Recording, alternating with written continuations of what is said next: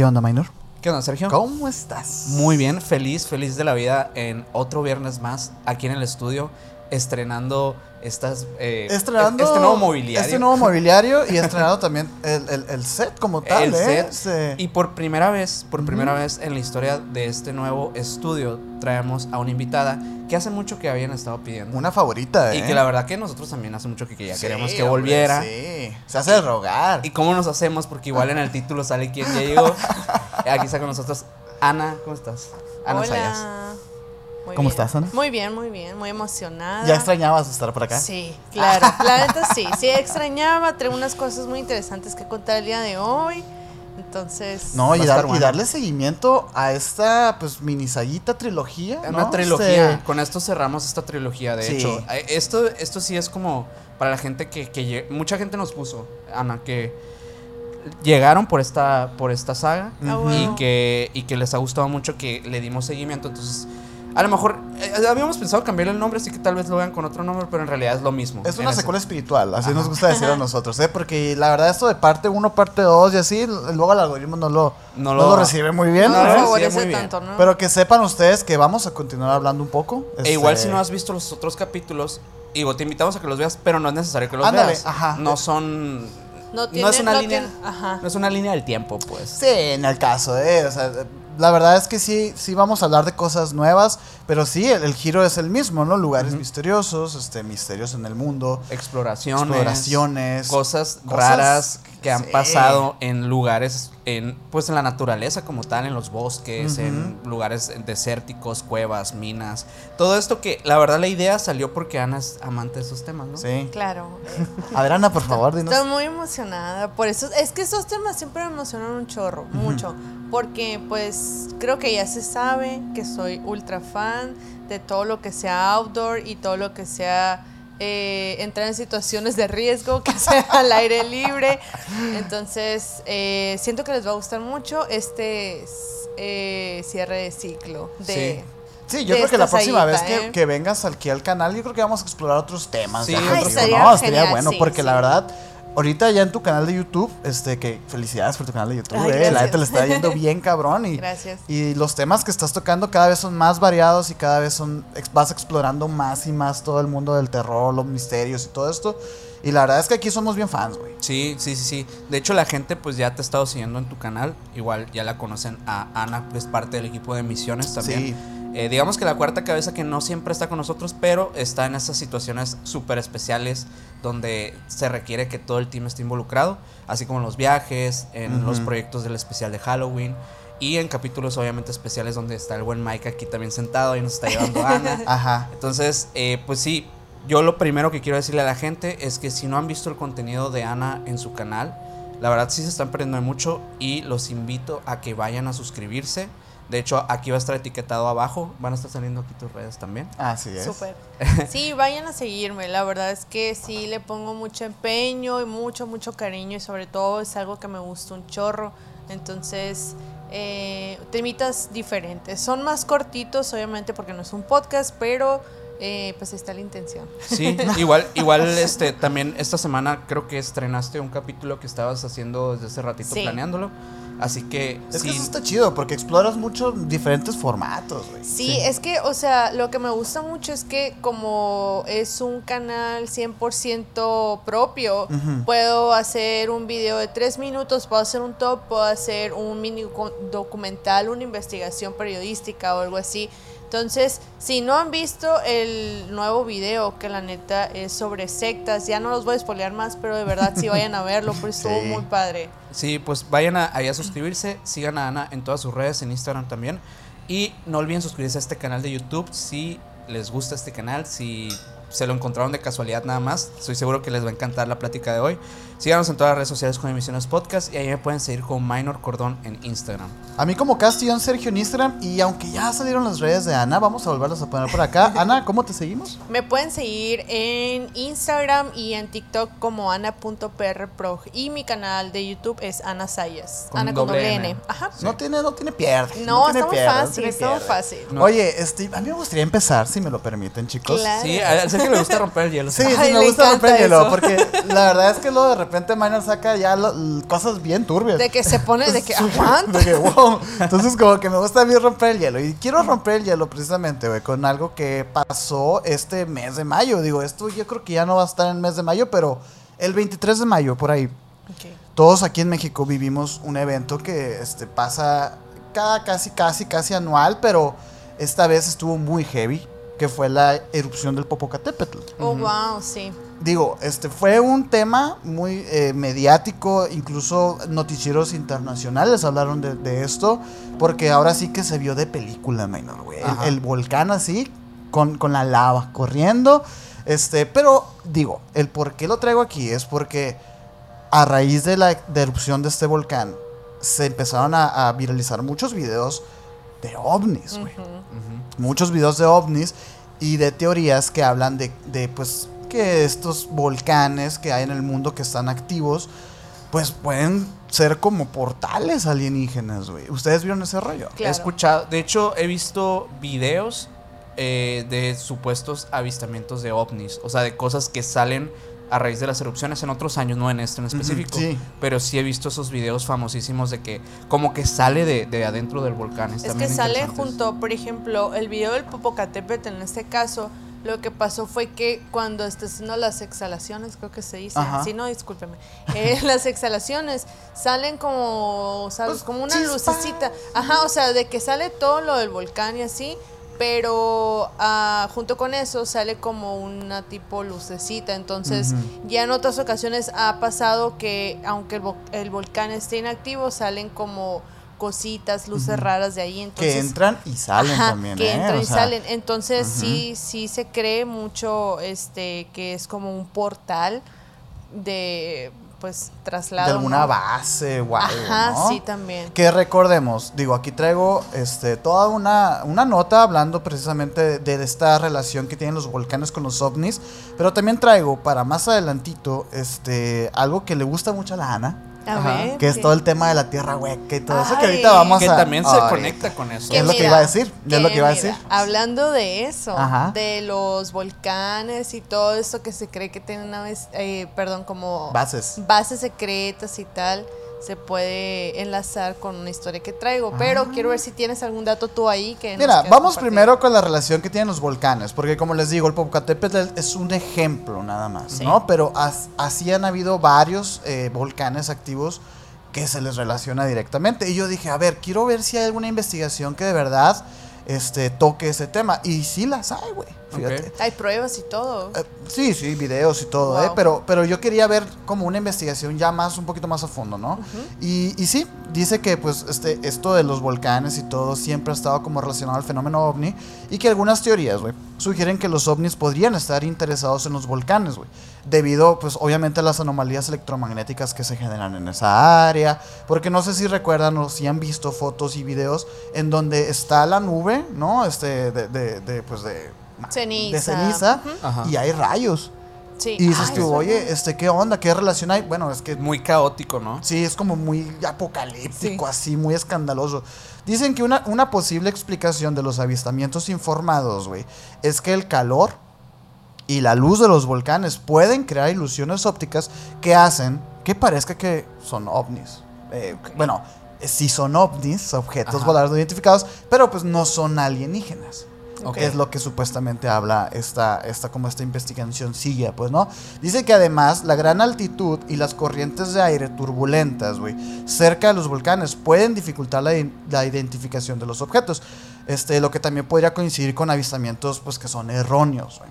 Digo, no sé si ahorita el Mike aquí se rifó con el videito, pero si no, Mike, aquí vamos a poner un videito que es una prueba, de hecho, difundida por Jaime Maussan hace muchos años, Ajá. en una, no en esta erupción, creo que en esa erupción no hubo tantos videos, pero hay un video muy clásico. Ha- han sido más como, de hecho, notas relacionadas a, a los al desastre que ha causado en la población y a, lo- Sí. a los, a los riesgos que está pasando. Sí, también. de hecho, el aeropuerto de Ciudad de México está como Sí, estuvo tuvo, pausado. sí, tuvo unos días que estuvo súper cerrado y luego la gente de que mil videos en TikTok y en todas las plataformas de que Pero no, no hubo mucha conexión con ovnis. Exacto, Ajá, fue sí. más desastroso, más caótico. Sí. Ahora, pero aquí venimos por, por la carnita, ¿no? Hay, dicen que, este, que son puertas a entradas a otros mundos. Claro. También se habla de los volcanes de, de esa manera. Y no es sorprendente, güey, porque la gente quiere creer que también son portales a otras dimensiones, como aquellas que pueden estar habitadas por extraterrestres, dicen, ¿no? Wow. Y les traigo, güey, de hecho, tres ejemplos, aparte del Popocatépetl, Ajá. de, de avistamientos de ovnis, güey, cerca de volcanes, que pa- han pasado, te digo, esto, eh, el, el Popo- Popocatépetl es un ejemplo nada más, pero te digo, a, a- a nivel global sí ha habido este, varios avistamientos y se le ha asociado con ese, con ese tema. Por ejemplo, en el 47, en 1947, un piloto informó haber visto un grupo de nueve objetos voladores, güey. Nueve objetos voladores cerca del Monte Rainier, en el estado de Washington. Dice que describió esos objetos, güey, como forma de boomerangs. Ok. Como forma de boomerangs que se movían a una velocidad, ojito, güey, de 1200 millas por hora. Ay, qué exactitud.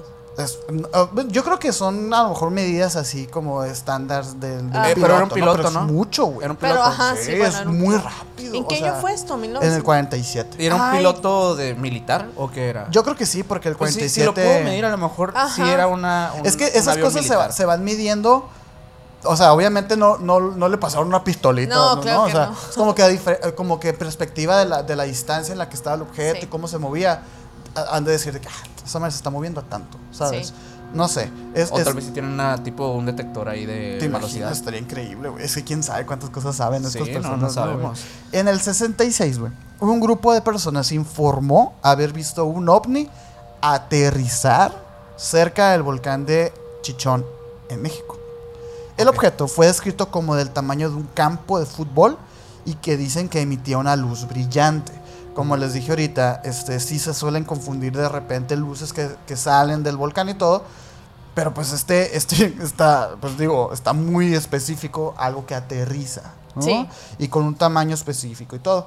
Bueno, el último ejemplo que les traigo del, del volcanes, así como con, con relación a los ovnis, es en el 79 Que dicen que un grupo de personas, informó haber visto uno de estos objetos voladores no identificados sobrevolando el volcán Mount St. Helens en el estado de Washington, otra vez Washington. El objeto fue descrito como del tamaño de un automóvil y que estaba emitiendo una luz roja. No sé, no sé qué piensan ustedes, pero esos son- algunos de los avistamientos famosos, ¿no? Obviamente agregando los del Popocatépetl que dijimos ahorita y Los obviamente me imagino que debe haber muchos. Sí, hay bastantes videos sobre eso. Ahorita que mencionabas, bueno, para pues dar una opinión sobre eso, Sí, ¿no? se me hace súper interesante, o sea, cómo como que se refuerza un poco más esta teoría de que tal vez pueda ser un portal o este pues como un conducto de traslado, ¿no? Para estos seres.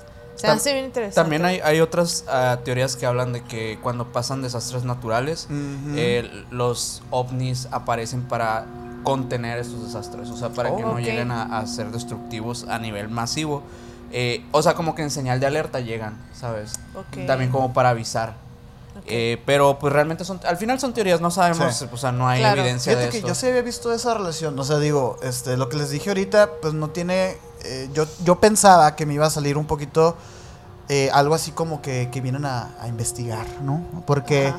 veo, hay teorías que hablan de que los mismos extraterrestres alienígenas que conocemos nosotros, pues son viajeros en el tiempo y todo esto. Sí, sí, sí. que somos Entonces, nosotros mismos. que somos nosotros mismos y mucha gente como que no está, o sea, no está muy de acuerdo a lo mejor con esas teorías, pero yo lo veo muy lógico, güey, porque realmente el ser humano ahorita, en la actualidad, está en otros planetas investigando, güey, observando nada Así más, es. no está interfiriendo. Entonces, a mí se me hace bien, bien loca la gente que no logra como conectar esos dos puntos. Digo, también, Ajá. quién sabe. Sí, hay gente que ni cree en nada de esto. Sí. Sí, Entonces- claro, claro, güey. Ahorita que mencionabas el año 1947, Ujú. eh, en este año eh, había un piloto que era súper habilidoso y muy talentoso de nombre Richard Byrd. ¿Mm? Este vato, eh, pues est- en ese año, en 1947, estaba sobrevolando el Ártico. Entonces ya saben que existe la creencia de que hay un muro y que no sé qué, que no puedes pasar y bla, bla, ¿no? Entonces este vato pasa, esta persona pasa por, por encima de, de, de eso, o sea, logra pasar este muro. Y Oye, lo- eso reforzaría la, te- la teoría del terraplanismo. ¿no? A eso es a lo que voy. Ok. Sí. Cabe aclarar que no, no soy terraplanista ni nada así, pero me encanta pensar que tal vez pueda haber, o sea, sí, soy como... Otra, otras variantes. Ajá. I want sí. to believe. Ay, ¿No? no, tan así. Pero, pero bueno, entonces Richard logra pasar este muro eh, pues de hielo, ¿no? Entonces, todo esto lo relata por medio de un diario que fue como descubierto cuando él finalmente falleció. O sea, al estar, al ser un eh, ex militar, pues obviamente tiene un, un, este, ¿cómo se llama? Un, Un entrenamiento, una visión, una un, perspectiva. este, esta onda que no puedes decir absolutamente nada. Ah, claro, claro. Entonces, eh, cuando él muere, finalmente sale este diario, supuestamente, donde dice que lo que vio que hay detrás de ese muro de hielo. Entonces, lo que dice que hay es que eh, iba atravesando el muro y cada vez que iba avanzando un poco más y las, este, las brújulas iban volviendo locas y todo este tipo de cosas, ¿no? Hasta que logró entrar como a una dimensión desconocida Ah, no mames. y que vio dinosaurios, o sea, ovnis, muchos ovnis, alienígenas, así, muchas cosas, plantas súper locas así. Y dice que fue escoltado por los mismos ovnis, fue escoltado como hacia un palacio o algo así. ¿Qué? Sí, está increíble. ¡Wow! Espérate. Y luego, o sea, ah, entra, ¿no? Entra a este palacio y hay un ser gigante, o sea, que lo relata que es como aproximadamente dos metros. O sea, era un alienígena de dos metros que le hace muchísimo hincapié de que el ser humano está destruyendo el planeta y deben de como convivir todos en santa paz. Ujú. Ok. Entonces ya cuando eh, pues termina de decirle esto, todo el mensaje que tiene que llevar hacia la humanidad, pues le dicen, ¿sabes qué? Puedes ver, echar un vistazo dentro de esta tierra desconocida. Y de que, oye, pues en donde estoy, estás literalmente en el centro de la tierra. Ah. Julio Verne, shit, ¿eh? Sí. Entonces, eh, pues ya que termina y tal, eh, lo escoltan otra vez por donde entró, que fue como un túnel, algo así. Eh, lo escoltan los mismos ovnis. Entonces, todo esto causa mucho conflicto entre la sociedad y obviamente entre los mismos militares y así. Porque era una persona súper culta, o sea, estamos Claro, de acuerdo, no cualquier persona puede ser un militar, o sea, entonces de que pues se volvió loco y tal y no sé qué, pero hay muchas fotos de él, o sea, como con aviones y tal, o sea, O sea, fue una- existió, pues. claro, ajá, Sí. sí fue una persona 100% real. Sí, sí. Fotos del diario obviamente no hay, pero se dice que existió. Y ahí yo pienso de que pues, si fuera mentira, o sea, la neta sí está muy, muy específico, ¿no? O sea, Sí. y más que nada porque también coincide muchísimo con este mensaje que se ha eh, visto a lo largo de muchas historias de aliens de que, hey, la humanidad, convivan en paz, sean amables con la naturaleza, con los animales, no a las este, bombas nucleares y cosas así, ¿no? Entonces creo que coincide bastante Como con seres de con paz. eso. Ajá, sí. Eh, De es los una pleiadianos, constante, ¿no? es, una sí. constante tanto de los contactados Sí. como de gente que es abducida. Nunca se le relaciona con un daño o con una guerra al planeta o a la especie. No, evidentemente ya estuviera todo destruido si así Claro, fuera. claro, claro, güey. Eh, Sí. De hecho, me, me acordé eh, de que n- fue hace algunos capítulos que creo que fueron en Grandes Misterios de la Humanidad que lo hablamos. Gran capítulo ese, ¿eh? La verdad les gustó mucho a la sí, gente, sí, sí, curiosamente. Y, fue como un mix ahí que nos aventamos. Pero eh, en ese capítulo conté una historia que me encontré por ahí. Que la verdad no es, no es una historia que, y de hecho lo, lo dije, es una historia que ni siquiera, eh, pues se, se tiene la certeza de que fue real. Pero igual, como a modo de historia de internet, Está chida. aquí la contamos como siempre, ¿no? Sí, sí, sí, y lo decimos, y lo decimos, es, Sí. es de internet, o sea, realmente no, no sabemos si es cierto. Pero era también de, de una persona que era aviador Ok. y atraviesa el Triángulo de las Bermudas. Ay, wow. Y cuando empieza a atravesar, dice que las nubes empiezan a cubrir todo lo que, o sea, toda la visión que tenía. Ajá. Al punto que de repente se empiezan a volver negras, negras y empiezan como un montón de rayos alrededor A la madre. y como tipo flashes que lo empiezan a encandilar y no ve nada. Como, Como túnel de gusano. así. que entra en un agujero de gusano en el cielo. Ay, wow. Y dice que atravesó como, eh, como 100 kilómetros en, En ese Segundos. ambiente. Ah, ah, ok. Ok. en segundos. O sea, 100 kilómetros así, llegó a otro punto, otro extremo en segundos. No había pasado ni un minuto. Y ya estaba en otro extremo de... de- Mm. Como que literal se comió el tiempo en ese, en ese tramo. Pero sale y dice, pensé que no iba a salir de, de esa. O sea, pensé que me iba a quedar atrapado en eso. O sea, porque realmente no se veía un fin. No había... No se, no había, no se veía claro como dónde iba a terminar eso. Pero dice que de repente se desvanece y ya está normal. Y está volando. Ya paz. Ok. Y no volteó para atrás a ver si había la nube negra. O sea, es raro, ¿no? Eh, Sí, o sea, y dice que sí era como una tipo una nube, una nube extraña y negra, pero que desapareció. Así Pero como sí, qué miedo, güey, de todos modos, porque dices tú, ah, bueno, no sé, los que, las personas que han viajado en avión, pasas una nube y empieza a temblar el avión y te cagas en los pantalones, güey. O sea, imagínate este señor. Sí. Sí. Imagínate este señor. o sea, Supuestamente- Que o sea, rayos y nubes no, negras. La historia claro. incluso tiene nombre y todo, o sea, la, la persona supuestamente es real y todo, pero por, de que pues haya sido cierto, pues nadie lo puede comprobar. Eh, y pues ya no, no quedó en nada, o sea, simplemente sí, sí fue como una anomalía que, que sí lo, dice, incluso se registró eso, o sea, que yo Claro. como que desaparecí, de hecho, del, Del radar. del radar y volví a aparecer pero en otro extremo. Ok. Y se me hace bien raro porque ahorita que estabas contando esa historia, de hecho también pasó por los años, más o menos por los años 50, o sea, no muy lejos de la fecha donde tú dices. No sé si era porque a lo mejor la tecnología se prestaba menos a detectar ese tipo de fenómenos, o sea, como que es más... Más era más, a fallar. era Sí. más Mejor. fácil eh, engañar a una persona de los años 50 que una persona de los 2020. Sí, ¿sabes? claro. Oye, pero qué curioso, imagínate, porque fíjate lo que le pasó al de la historia de Ana y al que le pasó al tuyo. A lo mejor como que no fue seleccionado el vato. O sea, a lo mejor y no le dieron acceso A lo a... mejor tenía demasiado miedo y dijeron, ¿sabes qué? No, suéltalo. Ah, o sea... Porque, por ejemplo, chido. dentro de esa historia que les conté ahorita, o sea, les dije que pues como que se metió, ¿no? O sea, pasó el muro y fue como que entró a una parte, ¿no? Entonces, antes de llegar como a este mm, universo nuevo, este planeta nuevo, eh, pasó por un túnel de muchos colores. O sea, a comparación de la nube negra con, con rayos así, aquí eran colores. Entonces, no sé, me llama mucho la atención. También me acordé que vi por ahí, no sé si lo vieron, de que se están viendo como portales que se abren en el cielo, que son como cosas así, no sé, lo vi por Yo ahí. he visto videos, pero pues son falsísimos, ¿no? Que es como, como triángulos en el cielo. Ay, la no, no era, no, no un son cir- esos. no era un círculo o algo así, pero Ah. estaba como conectado con un desastre natural o algo así. Pero dije, bueno, pues chance es falso, pero se veía muy padre. En, lo- en los desastres naturales hay mucha actividad Ah, siempre. me acordé. ¿Se acuerdan cuando conté lo de las siete luminarias? Ajá, Todos sí. lo recordamos. Es increíble historia, güey, la verdad. Ah, pues se acuerdan que en uno de los cráteres ya se, pues también es un volcán, o sea, es un Ujú. área eh, volcánica.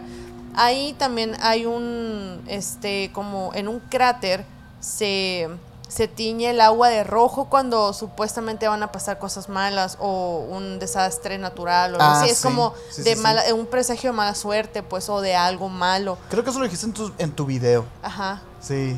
Sí, Sí, como pero presagio, un presagio apocalíptico. Sí, ajá, que se ve en, ahí en las siete luminarias. Me acordé ahorita que estamos hablando de eso. Eso sí. está, es- está bien. Está, ahorita, de hecho, les voy a contar más adelantito eh, fenómenos naturales que pasan que no tienen explicación científica todavía. Súper. Eh, pero me acordé de algo con eso que estamos hablando de portales y de cosas así. Ajá. Que hace cuenta que yo estaba investigando de un- del tema que ahorita también vamos a platicar de la Antártida. Mm. Y todas las cosas que, que está increíble en la Antártida. Es un, Sí, es una- es un enigma Es total. un misterio total. Eh, sí. Pero dentro de, de esto me encontré que existe algo que se llama OPARTS. Los OPARTS, eh, que en su definición sería como out of place uh, art, como artifact. Ajá. O sea que objetos, objetos, que no están en el lugar donde deberían de estar. Pero se llaman OPARTS. O sea, no hay, no hay como un nombre en español de eso. sí, sí, sí. Eh, porque este término eh, pues hace referencia a objetos que llegan literalmente, o sea, objetos que tienen mm, 4000 años, eh, pero son de origen, no sé, de América o de, de- o sea, de China, digamos, pero Ajá. terminaron en un lugar del mundo que no tiene nada que ver. Uy, Ah, como sí. el proyecto Filadelfia. No he Sí. visto el proyecto. Ay, me encanta el proyecto Filadelfia. Haz un video del proyecto Filadelfia. Me Güey, encanta. A ver, a ver, proyecto Filadelfia rapidito. Rapidito, ¿eh? Sí. Porque no lo traigo muy, muy fresco. Sí, pero nomás para- Es supuestamente, es un proyecto que estaba experimentando con viajes en el tiempo o viajes... Ah, ya, ya, ya me acordé. ajá. Ya me este, acordé. como viajes o de teletransportación, un pedazo Era ¿no? teletransportación. Entonces, es, es- es- el, el proyecto se llevó a cabo en, en- en mar abierto, pues, ¿no? En, en- en aguas internacionales de Estados Unidos, el, el- el proyecto. Entonces, estos vatos, güey, tenían un, un- uno de estos barcos como de guerra, ¿sabes? Ajá, que sí. están gigantes y así. Entonces, de repente, el barco se pierde en los radares, se pierde la localización del barco, Un de esos buques de guerra. Sí. desaparece. Lo que querían hacer era, era como trasladarlo, creo que algunos metros más para enfrente, Ajá. algo experimentos, así. baby Ajá. steps, pues, Sí, ¿sabes? O sea, ándale, como que estaban haciendo experimentos. Sí. Desaparece. Y querían hacerlo, o sea, ese buque estaba cargado de tripulación, ¿te acuerdas? Y la tripulación, cuando lo encuentran, No. la tripulación, o sea, no hay, para empezar, no hay tripulación. Ajá. Y los que hay están, güey, metidos en las paredes. Están fusionados, Están o sea, fusionados, el así. viaje de, el traslado de la materia Los- se, Se deformó. se Pero lo interesante. Como la serie de 1899 que Ajá, se sí. trata de, Ah, pues también mira, como de algo por así. ahí. Muy sea inspiración del proyecto Filadelfia. No, Nunca y lo de otros sabremos. casos, porque de hecho también lo sabremos. hay, hay casos, hay casos de, de ¿no? barcos que, que llegan, llegan solos, o sea que se Ey. van y, es y está verdad. todo completo, lo- o sea de hecho hay todo uno- operando perfectamente sí, y no hay nadie. pero no hay nadie, o sea Ajá. está bien extraño, pero bueno. Espérate, lo- aguanta. Lo interesante es Ajá. que es ahí, ahí donde se conecta con lo que estás diciendo. Porque lo interesante de ese proyecto es que años después, porque este proyecto fue igual, Segunda Guerra Mundial, 50, 40. Años después encuentran de que en glaciares en China, acá, en, en- en Partes del- partes del barco ese. Yo güey. no sabía eso. Sí, o sea, encuentran de que partes de, de metal de Ajá. barcos Que en, en la cima de una montaña. Ahorita les voy a contar No. una les voy a Entonces- contar una teoría que tiene que ver con esto de los OPARTs. A ver, a ver. Pero, mira, en esencia sí, es, es algo por el estilo. La gran diferencia es que sí hay objetos, o sea, que, eh, que se han encontrado realmente. A ver. O sea, hay, por ejemplo, eh, algo que se llama el mecanismo eh, de anticiet, de, de anticítera. Es un dispositivo mecánico antiguo encontrado en un naufragio frente a la isla griega, esta que mencioné ahorita, en- que fue encontrada en 1901. Se cree que es un mecanismo eh, astronómico utilizado para realizar cálculos complejos relacionados con el movimiento de los astros. Y pues está en una isla Que nada que ver. Remota, en una pues. isla remota. Eh, la otra es una que se llama la, la batería de Bagdad, eh, que es un objeto de arcilla y metal encontrado en Irak que se asemeja a una batería eléctrica primitiva. Pero una pila, ¿así? Tipo... Ah, igual vamos a poner una imagen aquí. Ok, ok. Eh, algunos especulan que pudo haber sido utilizado para propósitos electroquímicos en la antigüedad. Mm. Eh, y otro es el martillo de Londres, un martillo de hierro incrustado en una roca eh, datada de millones de años encontrado en, en Londres. Millones de años, güey. La presencia del martillo eh, es una eh, en una formación está puesta como en una formación rocosa tan antigua eh, que pues nadie sabe realmente cuántos años tiene y pero se especula que son miles de años. Ajá, o sea, mucho. pues. Y bueno, esos son algunos ejemplos. Las teorías, ¿de dónde vienen las teorías? Eh, pues se dice que hay errores como en la datación de, de estos objetos, o sea, de- o- los objetos en general que se encuentran. Eh, dice que algunos, algunos OPARTs pues suelen ser encontrados e interpretados pues de mala manera, o sea que dicen, ah, es que como aquí era de determinada manera, pues tuvo que haber- ese objeto no puede pertenecer a este lugar, entonces eh, pues lo ponemos como OPART, pero en realidad pues sí era de ahí. Mm. Pero está, digamos que un poco forzada esa Mal explicación. interpretado, pues. Sí. Pero igual está bien raro, o sea. pues, si encuentras un pinche martillo de, de millones de años, Sí, es como Sí. encontrarte un martillo aquí en Hermosillo así incrustado en el cerro de la campana. O sea, es como que dices, pues que al caso, ¿no? Y dices, eh, la otra es que también, pues, el intercambio cultural eh, o los viajes transoceánicos que eran, eh, pues, que se piensa en, en que pudo haber sido que hace miles de años la- los humanos sí se podían transportar en barcos Sí. y que después dejó de pasar y que luego retomaron eso, o sea, como que volvieron a aprender a navegar. sí. Como. Es que sí tiene mucha lógica porque pues así pasamos, por ejemplo, con los vikingos, con los españoles, que por ejemplo los españoles llegaron a, pues, América y su moneda de cambio eran cosas que pues, los indígenas que estaban aquí no Pues conocían. nada que ver, ¿no? Entonces Ajá. ellos intercambiaban con un espejo, güey, acá, ¿no? Entonces Sí. es algo que para ellos era ah, mágico, pero realmente no se hizo ahí. Y por ejemplo también los vikingos, o sea, los vikingos hubo mucho, hay mucha historia encontrada, este, como mucho, muchos, muchos, muchos años antes de los viajes de Ragnar O sea, muchos años antes. Entonces se habla de que incluso, o sea, el tema de los vikingos poblando. De así, hecho, los vikingos se sabe muy poco en realidad. muy poco. Y lo que se sabe realmente ha estado fomentado por el tema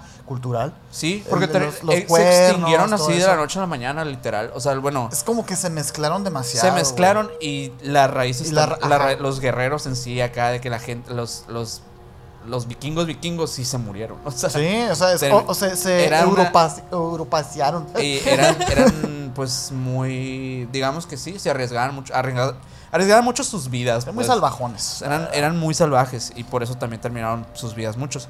La otra, y pues seguramente Ajá. la que les va a cuadrar a mucha gente es la conexión con los extraterrestres. Mm. O sea que obviamente algunos sostienen que los OPART son evidencia de los extraterrestres en el pasado. O sea que... El antiguo astronauta. Sí. La teoría del antiguo, astronauta, que nosotros estuvimos ahí y pues de alguna manera dejaron, dejamos como vestigios de o señales para las civilizaciones siguientes. Eh, también la otra teoría son las civilizaciones desconocidas o perdidas. Eh, esta teoría pues obviamente sugiere que, que sí existieron civilizaciones que tenían cierto tipo de tecnología, artefactos mecánicos, etcétera, que podían estar muy avanzados para la época, Ujú. Ok. pero que por alguna manera en la historia se fue perdiendo y no se supo quién lo dejó ahí. Eso está muy curioso, güey, porque realmente uno, uno piensa en los griegos, piensa en los romanos, piensa en todas estas civilizaciones que perduraron en la historia. Pero la verdad es que... ¿Cuántas no se habrán perdido? Ajá, Sí. o sea, re- por ejemplo, yo aquí en esta investigación estaba queriendo encontrar como pueblos fantasmas y así en México. Hay un montón de pueblos que ya no están habitados, güey. Ujú. O sea, que por X o Y razón los pueblos se deshabilitaron. Y, y realmente no traigo realmente un pueblo fantasma en México porque sí todos eran muy de que, ah, bueno, es que la capital que estaba colindante creció mucho y todos se fueron para allá. Sí. Ah, y de hecho aquí en Sonora, por ejemplo, el pueblo de Ures es un pueblo fantasma ahorita, güey. O sea, antes era un pueblo normal, ¿no? ¿Sabes? Este, Ahorita no hay población casi. ya no hay población, las calles están abandonadas y no es que haya pasado realmente algo. Simplemente En la- específico. Simplemente Ajá. dijeron, bueno, pues vamos todos a estudiar a la Unison en Hermosillo. Sí, o sea, como se que acabó. la ciudad se Sí. comió al pueblo al final, Sí, pues. sí. Sí. Eh, sí, sí, suele pasar. Pero bueno, la, bueno, hablando como de las teorías estas de teletransportación, viajes en el tiempo y así, una vez me encontré una teoría que hablaba de la, de la famosa campana de este personaje de la, de la Segunda Guerra Mundial, que no voy a mencionarlo, Sí. Que esta campana supuestamente pues parecía ser de los experimentos que estas personas estaban haciendo para viajar en el tiempo. Ajá. Y decía algo bien interesante, porque bueno, al final se encontró que esta, que como que restos de, de esta misma se, se vieron creo que en la Antártida o un lugar así. Ajá. Ah, ajá, es sí. verdad. Y bueno, la teoría que tiraba una persona que estudió este caso, que creo que es una, es una, historia, una historiadora, un, un- alguien que estudiaba eh, geografía, y no me- o sea, eran varias un personas. antropólogo, eh, eh, un antropólogo. eran especialistas cada uno en su rubro, estaban haciendo este estudio de, de- de ese caso. Y terminan diciendo que, o sea, la, la teoría que sí viajó en el tiempo es muy factible y que haya terminado también ahí es muy factible, porque incluso eh, en un viaje en el tiempo, pues como que el- viajas en el tiempo, sin embargo, no la posición. Ajá. Entonces, Ah, mientras rota la Tierra, eh, Vas con los cambiando de posición. Exacto. Entonces, sí tiene lógica que al final terminen los restos en otro lugar del mundo, porque la rotación de la Tierra está pues haciendo que así pase. Sí. Pero el tiempo, pues, es lo Cambió. que está transcurriendo. en Sí, de hecho, o sea, vea, me, me gusta mucho eso porque luego salió otra teoría hablando, o digo, nos vamos a salir un poquito del tema, porque el viaje del tiempo, sí, dicen eso, ¿no? De que hay que tener cuidado también en eso de cuando viajas en el tiempo, pues aquí empezaste tu viaje, pero psh, empieza Sí. a rotar y etcétera. Y luego hay gente que dice, sí, y también el planeta Se gira mueve. alrededor del sol. Ajá. Entonces hay personas que dicen, si tú empiezas tu viaje aquí en el estudio, cuando regreses vas a estar en medio del, del espacio. Porque ya, ya se movió el planeta también, Ajá. pues. Sí, sí, como sí. que... la- eso dice la gente cuando hablan de esa teoría. Pero yo me quedo... hombre. ¿Cómo la juegas? ¿Cómo la juegas, hombre? ¿Sabes que también? Eh, lo de la campana de este señor. Se llama Este perso- Glock. ese- ¿La no. campana que no? Ah, la de él no sé. Sí, O sea, no es- esa. 100% Segura. Die Glock. Pero en la, campana cultura, en alemán. En la cultura este hindú, Ajá. algo así, si mal no recuerdo, ¿no? Eh, existe algo que se llaman vimanas. ¿Mm? Que las vimanas, si podemos poner una foto aquí, increíble. Está increíble. Las, las vimanas son como unos artefactos que han eh, descritos así por esta eh, civilización, eh, que se usaban como eran como objetos voladores. Entonces los atribuían, o sea, los describen como si fuera un avión actualmente, ¿no? Las vimanas. Y casualmente las vimanas tienen una forma de campana. O sea, van hacia arriba, pues. Entonces, la conexión que estás diciendo de que este personaje, la campana y así, muchos conectan las vimanas con la campana de este Pues sí tiene sentido, porque bueno, se sabe que, que esa, ese movimiento político, ¿no? De este país, pues sí tiene algunas inspiraciones con, cu- culturas alemanas, perdón, culturas eh, hindúes, porque pues el tema de la esvástica y todo eso, pues también viene de ahí, el logo, ¿no? Nomás Sí. lo giraron 45 grados, pero es la misma. Y ya, muy similar. Sí. Este, está bien, está bien interesante eso que dicen, porque fíjate, otra vez, bueno, vemos esta figura de la campana, ¿no? Sí. Como que repetirse en culturas. Oye, ¿no se les afigura un pinche platillo volador también? Claro. O sea, es como, oye, ¿qué onda, güey? Se sigue repitiendo el patrón. Sí. Está Sí. curioso. De hecho, hay muchas curioso. imágenes que comparan la campana con, Con-. Exacto. platillos. Y, es- y se sabe que esa organización política de esos tiempos, eh, pues sí tenía como su sección de investigación Ajá, para sí. científica. O Sí. sea, entonces como que está... Sí Es- tiene ahí es- sus está, relaciones. está raro, pues, Sí. y también en, en pinturas de la antigüedad de esta religión que ahorita estaba mencionando, eh, también hay eh, como que, no sé, está así la pintura y acá volando es una vimana. Entonces Mm. ahí está muy, muy obvio, ¿no? Siento. A ver, Minor, ¿qué más traes por ahí? Bueno, eh, ahorita les estaba diciendo que, tra- que investigué acerca de la Antártida. A ver. a La ver, Antártida es un lugar súper, súper interesante porque es uno de los lugares menos conocidos de, de la, de la Tierra, literalmente. Es un lugar sumamente complicado por cuestiones, Inhóspito. por cuestiones técnicas y, y- y también es, es inhóspito por la cuestión de que también es muy difícil vivir ahí. O sea, Claro. Eh, hay varias cosas, hay varias cosas que, hay en la Antártida. Pues una que podría mencionarlas así como en breve es las ruinas que se encuentran bajo hielo. Que sí ha habido eh, pues varias teorías científicas que son un poco con- controvertidas porque la verdad no son, pues, pues no las puedes comprobar así súper Claro. fácil. eh, sobre la existencia de estructuras y cosas que hay eh, pues en las eh, debajo de- de- de todo el hielo de la Antártida. Eh, algunas de, de estas pues podrían ser evidencia de civilizaciones antiguas y avanzadas que existieron antes de que, de que pues el ser humano supiera que hubiera tanta tecnología o cosas así. Mm. Sin embargo, pues hasta el día de hoy pues no se ha podido... No, y sobre todo, me imagino que haber sido en una época en la historia del planeta en la que pues los, las, las cuestiones climatológicas de la Antártida daban para una civilización. Imagínate qué tan antiguas son, güey. Sí. O sea, la bestia. Hay, hay también un lugar, hay un lugar que es el lago de Vostok, que es, es un lago súper enorme, de, subglacial, que se encuentra debajo de, de una capa de hielo antártica, o sea, es, es sólida acá.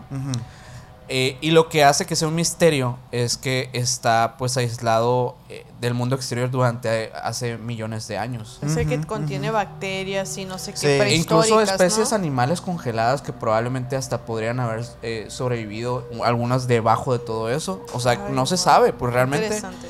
Y pues hay muchos científicos que están interesados en estudiar eso. Y de hecho, hay un video muy popular que, que muestran eh, como que hay una cámara que pusieron en, en- en un lugar cercano a este que parece mostrar una especie nueva de, de un pez. Oh, Pero madre.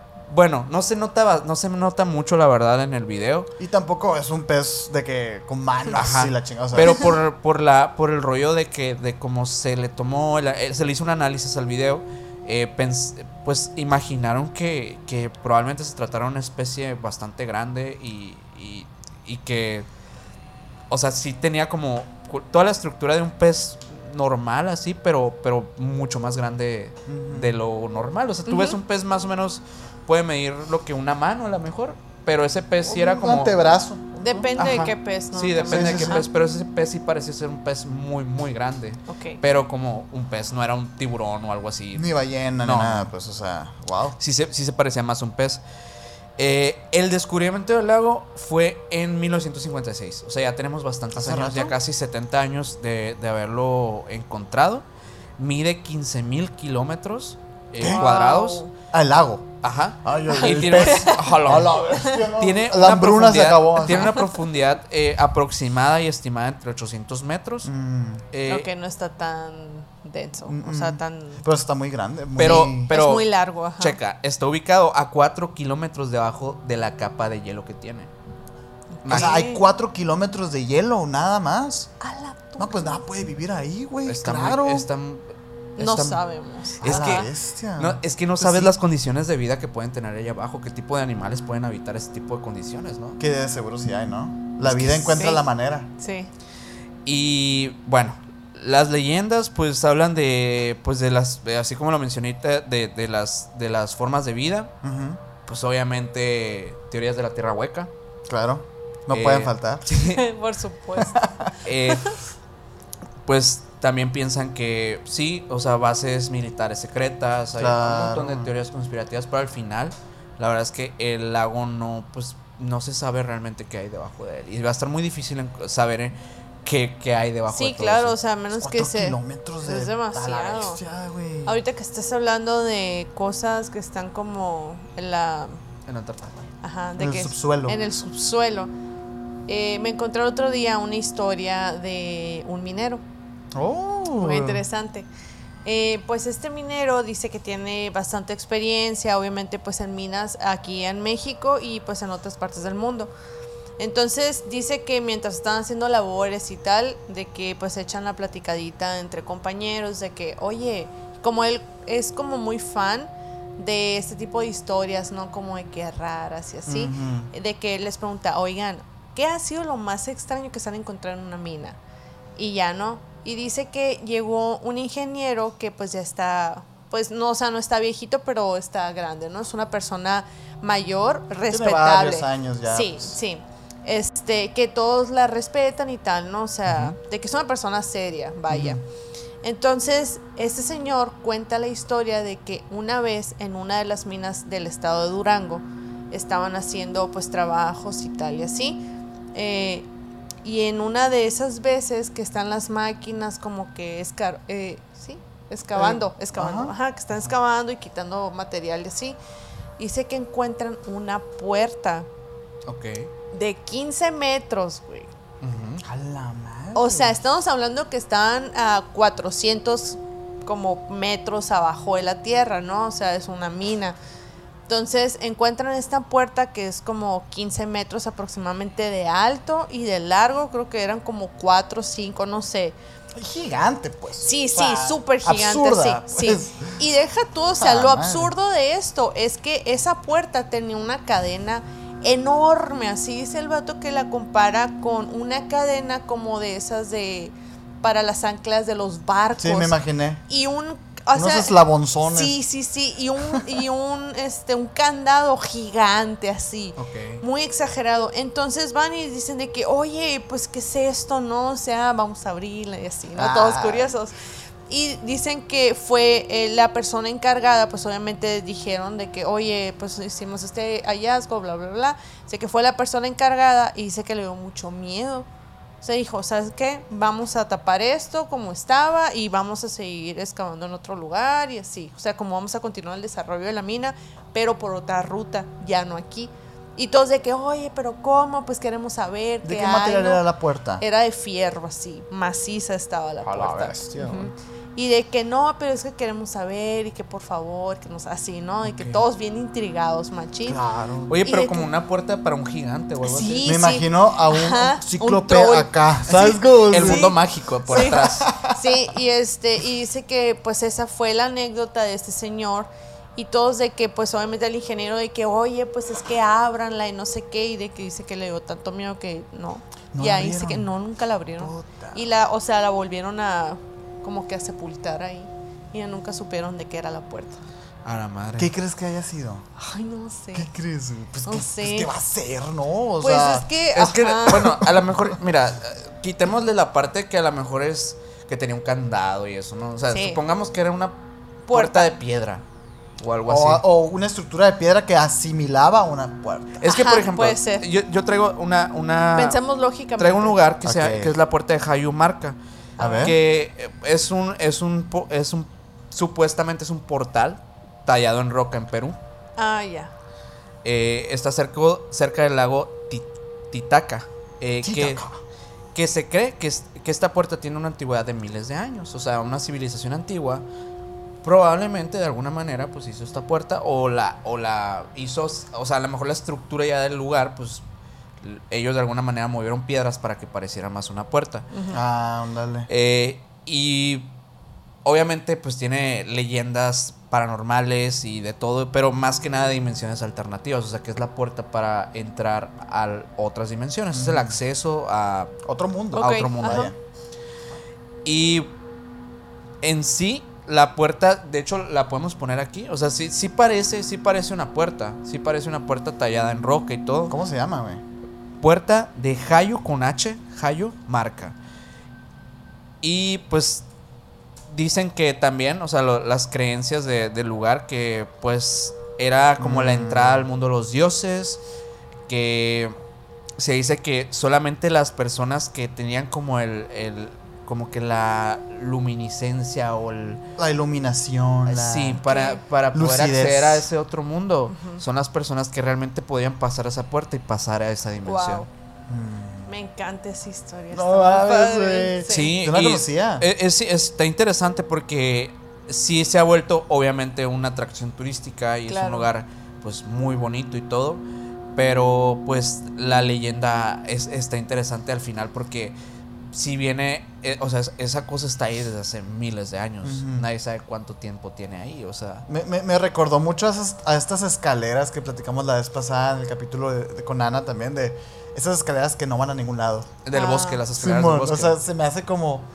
tienes que tener la lucidez suficiente, ¿sabes? Sí, es como la, las escaleras o las estructuras que no tienen sentido de las criptas satánicas de Obregón. Ándale. O sea, punto así. No lo traigo, ¿no? Pero me acordé. Sí. Luego vamos a ir a De hecho, Sí, este lugar, este lugar, a diferencia, por ejemplo, las escaleras, o sea, hay muchas, muchos testimonios, ¿no? De personas que las han visto, personas guardabosques, incluso en el capítulo hubo personas que mencionaron experiencias con esas escaleras en los bosques. Sí, yo recuerdo uno, precisamente de un comentario que nos pusieron en tu video, Ana, este, eh, que mencionaban que sí, que las escaleras, no me acuerdo si en tu video o en el de los grandes misterios de la humanidad, ¿no? Pero en uno de estos videos, digo, ya es, es- es el capítulo 143, ¿no? De, de no chance, ¿no?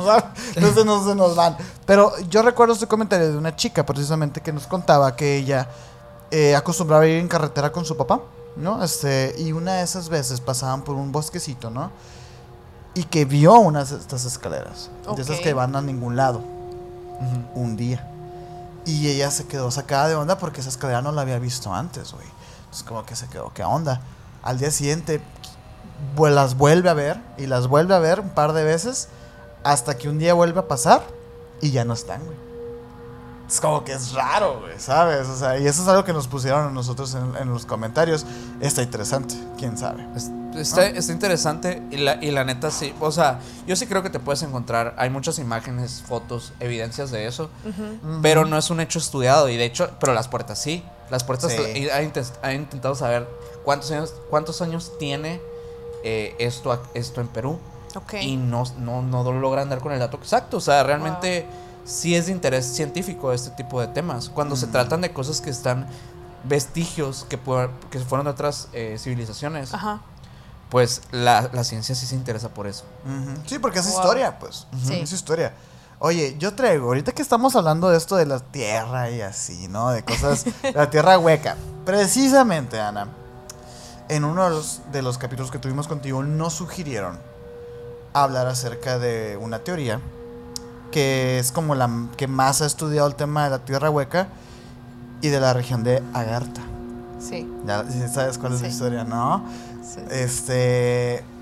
Supuestamente, Agartha es, según algunos autores, todos vinculados al esoterismo, al ocultismo, etc., Dicen que es una región subterránea ubicada en el interior de la Tierra, güey.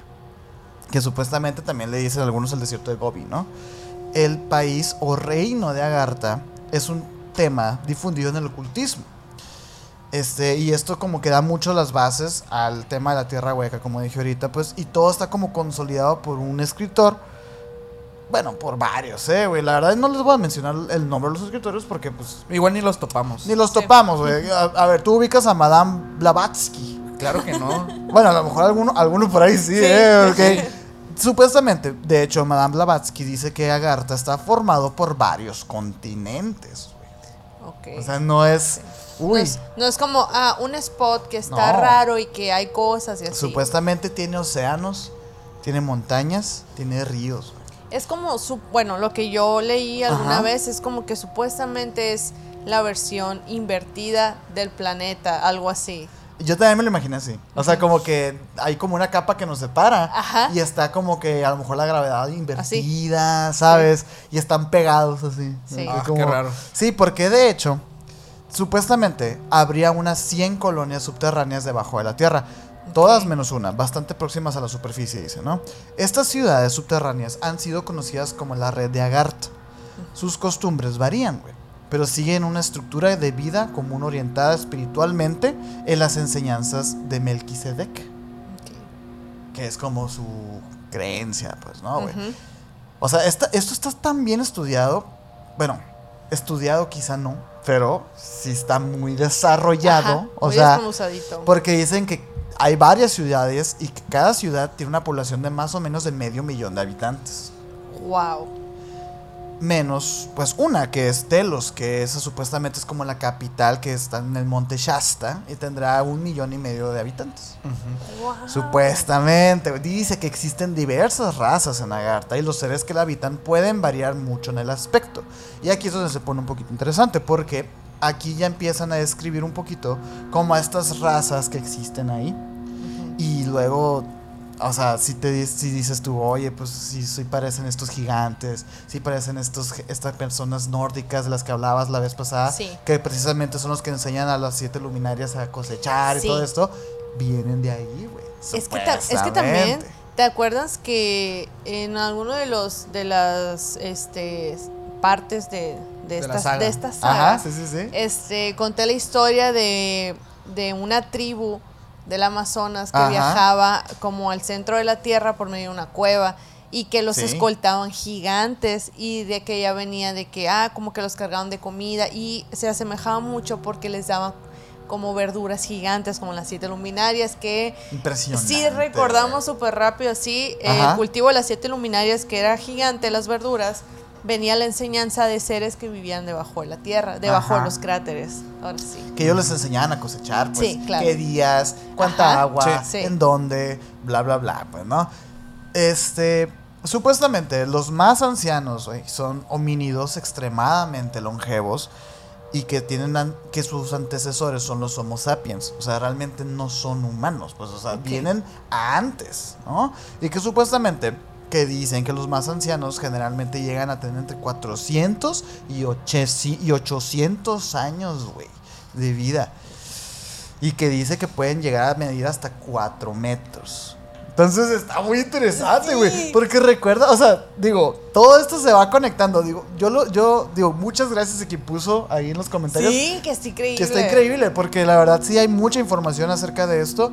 Así como hay teorías, obviamente. Ajá. Dicen que es posible que el origen de la teoría de regiones en el interior de la Tierra se remonta este, a escritores polígrafos de hace muchos años, desde el 1600, y que supuestamente esa es la primera vez que se plantea la idea de la Tierra hueca, güey, en una obra que se llamaba Mundus Subterraneus Universius de Nike de Naturale Divide. Ok. ¿No? No, pues cada quien. El más No, pues es, es emocionado. latín, güey, Sí, ¿sabes? claro. O sea, estamos hablando de 1600. güey. Sí, sí, sí. Este vato decía que después de trabajar con Isaac Newton. Ah, no, este es otro vato. Este que te digo de la obra, de la primera obra que se plantea esto de la tierra hueca, es uno. Luego hay otro que se llama Sir Edmund Halley, güey, que después de trabajar directamente con Lord Isaac Newton. Wow. analizando las fluctuaciones del magnetismo de la Tierra y sus posibles causas, postuló que la Tierra aloja tres conos concéntricos en su interior, con un centro fundido de lava que sirve como un sol.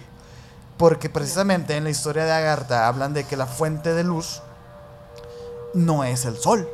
Ajá. Entonces coincide, por ejemplo, con esta que esto que dijimos ahorita de que a lo mejor está como la corteza del planeta Tierra habitada pero a la inversa. ¿Sabes Sí. cómo? Entonces de esa manera, de- en, esa lógica, el sol te queda, o sea, que es el núcleo, te queda arriba, Ajá, pues, como sol. Entonces está interesantísimo, güey. Dice que otros científicos eh, prominentes del siglo XVII eh, defendieron esta teoría, güey. O sea, de verdad sí era algo que la gente creía machín. O sea, de Sí. verdad. Y de hecho, o sea, incluso Julio Verne con su, con su libro El viaje al centro de la Tierra, eh, que esto ya está publicado en 1864, eh, ahí establece que, eh, pero esto ya, ya es ficción obviamente, ¿no? Ya él establece que, eh, que sí, que hay un portal por medio de volcanes en donde puedes encontrar el centro de la Tierra habitado por seres, por animales y seres vivos que ya están supuestamente extintos Como los dinosaurios. como dinosaurios, etcétera, ¿no? Eso ya sí, quién sabe, pues. Eso ya es, Sí. repito, este Viaje al centro de la Tierra de Julio Verne, que es un libro de ficción. Que igual, o sea, hablando de Julio Verne, es muy interesante porque él tanto tiene como el viaje al centro de la Tierra, tiene una aventura 20.000 leguas de viaje submarino, que son, que son, este, por ejemplo, Julio Verne en mil- los 1800 escribe el, el, el 20.000 leguas de viaje submarino que habla so- acerca del Capitán Nemo que es que está como en una ciudad este que es está abajo del mar. 1800 güey. Como la Atlantis. y el señor ya estaba describiéndote un submarino güey Es como que un vehículo, vehículo acuático. acuático Muy sospechoso. está muy cabrón Julio Verne está bien cabrón ¿Viajaron en el tiempo? no lo sé Puede ser. ¿Qué piensan, ¿qué piensan ustedes? ahí en el chat dice si Sí. les está gustando no recuerden dejar recuerden ahí dejar su like Por favor, por favor, dejen su like. ¿Qué les parece esto de la, de la tierra de Agartha? Me eh? encanta, me está, encanta, Está interesante, está interesante. Es que tiene muchas cosas. O sea, imagínate que sea una tierra inversa y que seas tú, pero viviendo en otro plano. A la- ahí ya está más, ya está más fumadón, ¿eh? Porque sí, ya sí, son sí. dimensiones Ya alternas. no me hagan es, caso ya de es que dimensión sí. paralela esa, Sí, güey. estaría. No, pero sí Pero es como algo padre. muy interesante y muy impresionante el saber. Por ejemplo, a mí todo el tema este del, del mar y de su profundidad y así, me vuela un poco la cabeza porque decimos, bueno, estamos aquí en este estudio, ¿sabes? Grabando eh, este podcast. Cuando al mismo tiempo, a lo mejor, hay seres marinos allá, allá no sé, güey, también, ¿sabes? Grabando su podcast submarino. A kilómetros y kilómetros de profundidad. Kilómetros y kilómetros de profundidad. Y pensar como en la tierra hueca, digo yo, bueno, ¿cómo- ¿habrá un Luisito Comunica ya? ¿Habrá, no sé? O sea, es como que, ¿cómo se entretendrán? ¿Sabes? Es que muy es, curioso, es- es güey. que aparte, o sea, en el universo y todos, este, el planeta y así, es Ajá. como tan perfecto que imagínate que existiera eso. O sea, por ejemplo, ya poniéndonos como un poco más lógicos, ¿no? Porque ya vamos a dejarnos así acá, Sí, sí, ¿no? sí. Hablamos de la, de la tierra hueca de una forma lógica. Sí, sí. Em, pero, o sea, a mí también me perturba mucho como lo del mar. O sea, Claro. porque no sé qué tanto por ciento, pero es muy poquito. No sé si es el 4, no sé qué. Creo que es cien- 16 Algo así, de que está Se sabe más de la luna que del mar. Sí, pues, o sea, Están es como de que, ¿qué especies hay? Por ejemplo, la fosa de las Marianas y todo eso. O sea, imagínate qué tan profundo no está y qué desconocemos de eso. No sé, me, me causa... Sí, güey. Como un Fíjate miedito que ahí. A mí es lo que me da como, pues no miedo, pero me da como Se impresión. llama peor el 5% ¿eh? del mar. ¿Cinco? 5%. Ay, güey. ¿Qué más hizo? Yo pensé que 16, fíjate. Y, me y quedé- explorado, ¿no? O sea, mapeado y explorado 5%. Wow. A mí me llama mucho la atención y yo creo que este, esto es tema este, para otro capítulo. Igual pongan en los comentarios o aquí en el chat si les gustaría que tocáramos este tema a profundidad, pero la astrofobia, que es un poquito como la, la inmensidad del plan- de las galaxias y todo esto, a mí me vuela un poco la cabeza porque, bueno, se sabe que está el Curiosity en. Marte, Sí. también tomando sus fotos, mapeando un poquito, ¿no? Yo me quedo pensando, güey, o sea, si una sonda de otro planeta hubiera aterrizado Eh, la megalofobia, algo así. Astrofobia. Astrofobia No, no, no. es como de, de, ajá, pues del espacio. sí, ¿no? sí. La megalofobia es, Es de cosas De cosas grandes, como, el, como el océano, pues digamos. Ajá. Pero la astrofobia ya es de allá, de la- del universo, vaya, ¿no? Y, y Pero digo, es muy similar, ¿no? Que la sensación. Pues sí, porque Pues sí, es algo pero- inmenso que no tienes un conocimiento. Como que es Ah, la te abruma el, el hecho de. Pero, y la astrofía Ajá. es como el siguiente nivel, así, es Sí, ¿no? demasiado. Güey, y yo digo, si una sonda alienígena hubiera caído a lo mejor en el desierto del Sahara. Esa sonda pensaría que todo el planeta es así, güey. Entonces yo creo, güey, pues o sea, estas, estos robotcitos que están cayendo en Marte, que están mapeando todo el desierto, es un desierto, no. A mí me cuesta muchísimo pensar que de verdad todo el planeta de Marte Es así. sea así, güey. O sea, porque muchas veces, digo, tú ves de repente las ilustraciones de cómo creían que era a lo mejor Júpiter o cómo era Neptuno, que eran de que literal la bola azul, Neptuno. Ajá. Güey, a lo mejor si nos acercamos más, No es una la bola. resolución aumenta, güey, y podemos ver ya islitas, güey. ¿Sabes? Tú, por ejemplo, tú ves el planeta Tierra Y dices, ah, y se pues, ve un punto azul, güey. Sí, Entonces yo digo, a lo mejor así es tiene, como ajá, es un punto güey. azul, pero ya que te acercas, pues están las Claro, ciudades. Y las deja todo. tú, nubes, estás más güey. cerca, lo ves, o sea, lo, se ve redondo. Ajá. Pero estás más cerca y ya no se ve redondo. Sí. Exacto, entonces yo digo, ok, a lo mejor Y es, y es esto- por la perspectiva de la óptica del ojo, del mismo ojo humano, cómo lo va deformando. Y la cámara también hace y lo de, y mismo. de los Sí. lentes que están capturando esas imágenes, ¿no? Como, pues, como estas ondas que mandan a kilómetros y kilómetros, y miles de millones de kilómetros. O sea, claro que no, no vas a tener una, una, una imagen clara de estos objetos. Pero bueno, esto, Fidedigna, es- esto pues. es- esto es tema de astrofobia. Sí. Digo, si quieren que hablemos del tema de universo y así, pues ahí Porque todavía no lo Yo hemos sí hecho. quiero. To- no lo- Ah, mira. Ah, mira. Yo sí ser. quiero que hablen de eso. Pero bueno, ¿qué A nos ver. traen, chicos? Em, Ahorita les dije que les iba, les iba a platicar de algunos fenómenos naturales que todavía no tienen explicación, o por lo menos la explicación, eh, pues digamos que no todo el mundo la digiere o digamos que no todo el mundo la sabe tampoco, ¿no? Eh, hay varias cosas. Ah, pasa en los bosques, pasa, voy a hablar de, de cosas de bosques, cosas de océanos, cosas de, del desierto, de todo tipo de cosas. Puede pasar en cualquier lugar. Una de las que más me llamó la atención es algo que literalmente es, eh, parece de ciencia ficción, Mm. que es la lluvia de peces. What the fuck? ¿Han visto, han- ¿Nunca han visto la, la- la película de Pirañas 3D? sí, claro. Ajá. Por ah, bueno, la, la película de, pira- de Pirañas... No, deja tu Pirañas 3D, Charnado, No, es, no, Claro, es, claro, es claro. Charnado. Charknado. Ajá. Ok. Han- esa película. Ay, me encanta. Básicamente un, un, un tornado Que arrastra tiburón. que arrastra Sí. tiburones y, ¿Y siguen vivos? y siguen tiburones? vivos. Ok. Pues lo Wow. que pasa con la lluvia de peces, que es un fenómeno que se conoce, en, que ha pasado en diferentes partes del mundo alrededor de toda la historia, Ajá. eh, es que la explicación que hay, pues digamos como que a nivel teórico, porque pues nadie lo ha presenciado y lo ha podido estudiar tal cual, es que probablemente los peces eh, se encuentren en un tornado en el agua. Claro. Y estos mismos, estos- este tornado hace que el pez suba y se contenga en las nubes. Entonces la nube viaja y Ah. llueve junto Y con los peces. Y cuando deja de esa, esa centrifugación, pues Ajá. caen. caen, caen. peces. Como caen un peces. Charnado. Como charnero, güey. Como un charnero. Wow. De hecho, eh, no solo ha pasado con peces, eh, ha pasado incluso... eh, Con arañas, ¿no? ha Con ranas. Ha pasado con ranas, ha pasado con ranas. Ese es el, uno que se conoce en mil en 1953. eh, en- con ranas pasó una vez. Pobrecitas. Eh, sí, pobres. Oye, pero lo interesante, digo, se me hace muy fácil a mí pensar en, en peces. hay porque con a- también se ha pasado con arañas, ha pasado con gambas, con crustáceos. Gambas, camarones. Ajá.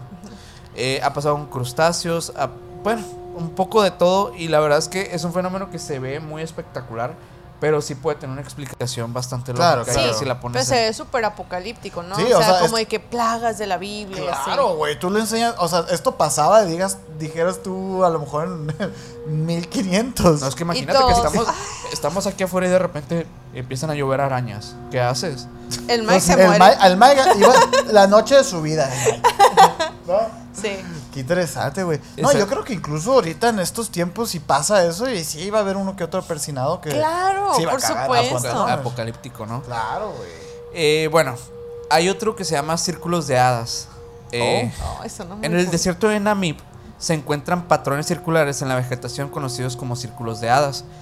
Estas formaciones han desconcertado a la comunidad científica Mm. eh, y aunque han propuesto diversas teorías, como la, la competencia por, por el agua y la actividad de termitas, no hay explicación concluyente de estos mismos.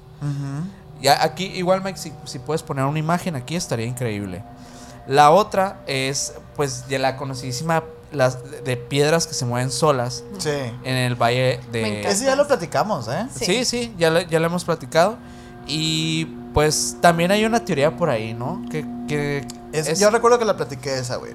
Supuestamente, en invierno, el, el frío es tanto que como que en el, este, en el, en el desierto se genera una pequeña capa de hielo, o sea, pequeña así, que es lo suficientemente gruesa como para que con el viento se resbale la piedra, pero así por, centímetros. Eso trasladado a, a varios años de un desierto obviamente inhóspito, pues se ve como si caminaran un chorro. Sí. Que la gente, se- es muy impresionante las fotos, pero eso es el resultado de años de, de ese, de ese De micromovimiento. traslado. Es como, ajá, es como los, las estalactitas, pues, y esas Sí. cosas. O sea, Sí. es como, se ve muy impresionante, pero realmente pues son... Sí, cuando, o sea, cuando las años. ves y tienen miles de años así, o sea, de que la filtración del agua y Ajá, todo. incluso es como que hasta dices tú, güey, está hasta forzada la explicación, dices, pero obviamente Pero, no lo está, ajá, o sea, claro. está súper es una coincidencia increíble que Sí. No, pues es algo como que te deja pensando, pues que es- eh, no eres nada, güey, no, o sea, en el planeta Sí. Tierra, o sea, Hay, hay, hay un fenómeno que, que se llama el zumbido de Taos, eh, que es en, en la ciudad de Taos, Nuevo México. Hay informes de un zumbido que es constante y molesto y solo algunas personas lo, lo llegan a escuchar. ¿Oh? Eh, y también han hecho diversos estudios y solamente afecta como a ciertos individuos. Esto me recordó algo que, que hace cuenta que yo, a mí me pasaba algo bien raro. Yo de repente que estaba así en un lugar normal, en una casa o algo así, de repente se me iba la luz, o sea, visualmente. ¿Así? Así con un parpadeo, pero no, no parpadeaba, o sea, se iba la luz. Eh, me puse a investigar acerca del tema. Y resulta que hay personas, ¿Cómo lo buscaste, güey? eh, pues literalmente siento que, o sea, así como, no sé, fui súper descriptivo, o sea, que Wow. siento que se me va, la- o sea, siento que se va la luz, pero nadie más lo detecta más que yo, algo así, ¿no? Entonces, eh, hay, hay como una, eh, un tema de hipersensibilidad a, a, las, a la luz. O sea, que realmente tú puedes detectar cuando, por ejemplo, o- el- el- la- los focos están haciendo esto, están, están tintineando. Como cuando grabas, por ejemplo, con la, La cámara, cámara lo puede ve. detectar. La El cámara, flicker. tú con la, velo- Sí. con la velocidad, tú puedes detectar de la cámara, o sea, tú puedes detectar cuando qué tan veloz es la luz. Y de hecho, en base a eso, las cámaras, eh, pues se recomienda usarlas a ciertas velocidades para que no interfieran con o que se vea ese parpadeo que a lo mejor lo han visto en videos. Sí, sí, sí. A- así en se videos lo- en cámara lenta. Se lo general. ejemplifico a la gente, ¿no? Sí, para sí, que sí. para que entienda. Ah, eso te pasaba, güey. Pero no a ese nivel. Me llegaba a pasar una vez, pap, pap. O de, o de repente, por ejemplo, cuando alguien eh, prendía un micro, yo detectaba que la luz se iba por un segundito así. ¡pup! Ah, eso sí Ok. me ha pasado, pero con algo. Yo creo que a mucha gente le ha pasado. Sí, pero claro. con pero con cosas más grandes. Pero no todo el mundo lo detecta. Ajá. No, Porque pero yo, por de ejemplo, hecho, cuando prendes yo algo muy grande. Yo preguntaba. Sí. ¿se, ¿se fue la luz un segundo? No. Y yo. Es que un "Oh, segundo es un putero, ¿eh? O sea, no, un menos. segundo. se- Sí, un microsegundo. Ajá. Y no, no lo detectaban. Y era por eso, porque realmente está- estaba, teni- no sé, tengo el ojo muy sensible. Curiosamente ya no me ha pasado, pero a lo mejor no he estado tan pendiente de eso. Pero No, pues sí se es va algo des- que el- pasa. el- Yo, pienso que el sonido, el sonido de Taos ha de ser muy similar, o sea, debe Ajá. ser un tema ¿Qué de suena? que, Un zumbido. como un zumbido. ¿Te acuerdas cuando estábamos el otro día aquí afuera? Que nos quedamos como, ¿qué es eso? O sea, que zumbó Ajá. como una turbina de avión. Estábamos los dos y estábamos allá afuera y de la nada fue como un sonido súper fuerte así, como si fuera una turbina de avión. Y dije, ¿escuchaste eso? O sea, de que, ¿qué es? O sea, porque pues no, no había un avión, ¿sabes? Como, como para decir, ah, pues fue eso. Y, y ya total se desvaneció el sonido y quedó un sabes como un ruido blanco así. Y me quedé que y Minor me dijo, "Es que yo lo escucho súper fuerte." Y le dije, "Pero yo lo escucho normal, no lo escucho de No, que no, no, lo escuché un día súper fuerte. ese mismo Ah, es cierto, Ah, a la un día noche entero, anterior. Eh, no, no, un día, no. Un día escuché- anterior El fue, día ¿no? anterior lo, ante- Ajá. lo había escuchado muy fuerte. Oh. Pero, pero pues no, no sé a qué hora ha sido. Yo pensé que era algo como. eh, literalmente hasta me fue a checar el gas porque dije a lo mejor, no sé. Bueno, pero me, me dio miedo, la verdad, sí, Sí, me dio miedo. sí, sí. Eh, pero, pero sí, o sea, la verdad es que hay Pero lo interesante es por qué pasa ahí, güey. ¿Por qué pasa en ese lugar? No Ajá, sé. es Pero es, como que el, el- el constante, la constante queja de las personas. pues. Ajá. Eh, la otra, otra cosilla ahí que, que me que traigo y que, que también me hace recordar algunas cosas es los relámpagos los relámpagos Repángalos. repa- repángalos eh, globulares que son como bolas de luz como, Bolas de luz. como orbes Ajá. sí. como orbes de luz que regularmente se aparecen en bosques regularmente aparecen en el desierto por las noches Las brujas. Es, es de hecho una de las explicaciones de las bolas de fuego, güey.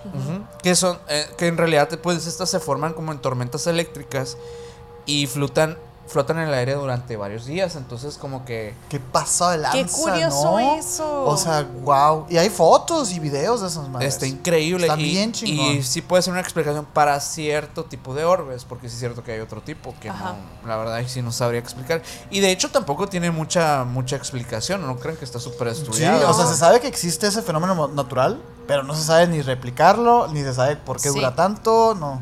Yo me acuerdo mucho que cuando estaba chiquita, mi abuelita nos contaba muchas historias de que a mi abuelito le pasaba eso, que cuando llovía mucho, entraba por la puerta de la casa una bola de fuego, ¿sabes? Chinga. Y que pas- pasaba así. Obviamente no sé si sea cierto, ¿no? Pero cuando estaba chiquita sonaba increíble y me acordé ahorita que estaban diciendo eso. Pero entrar a la casa. Sí, o sea. o sea, obviamente pues quemaba la puerta y así, ¿no? O sea, súper aparatoso.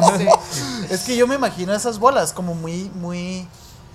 ¿Cómo te puedo decir? Como muy sensibles. O sea, como que es un fenómeno que De necesita. que, ah, así. como ya. que necesita tantas casualidades. O sea, como que necesita tantas cosas del ambiente De para que, es su- ocurran. Súper fortuito. que a lo así. mejor si la haces así, se desbarata. Ok, ya O sea, te entendí. pero ya, ya que. No, no, de que fue, sí. A lo que mejor una mujer adentro cantando. Sí.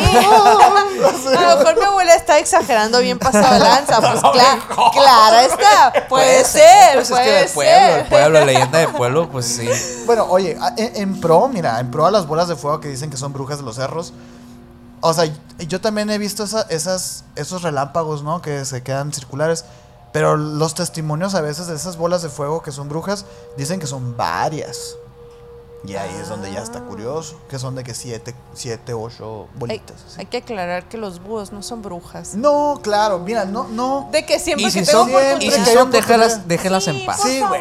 sí. no les hagan Siempre nada. es necesario es- hacer esta aclaración. Sí, a mí me encanta hacerla. Ya sé que a lo mejor no está de que, wow. Igual pero, yo, bueno, pero es que yo eso- sé, yo sé, mira, yo sé que, el- que la comunidad de misiones Es es, pro sí. animalera y sí. respeta todos los temas y respeta a los animalitos y a, y a las personas también. Ujú. Entonces, igual, eh, No si ustedes conocen a alguien que crea en eso, por favor díganle que pues no, que, Que no es así la Les cosa. das un zape, pa. Sí.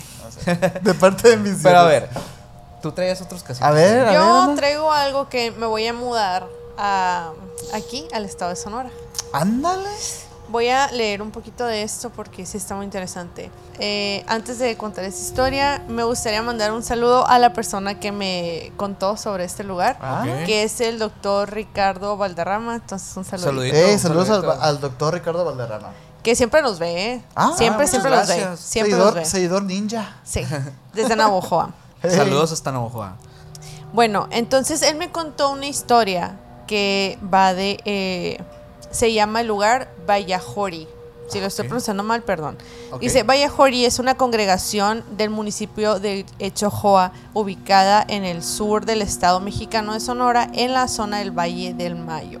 Ok. O sea que se conoce más bien como es el cerro del Vallajori. Pero, pues, ¿qué es lo interesante de aquí, no?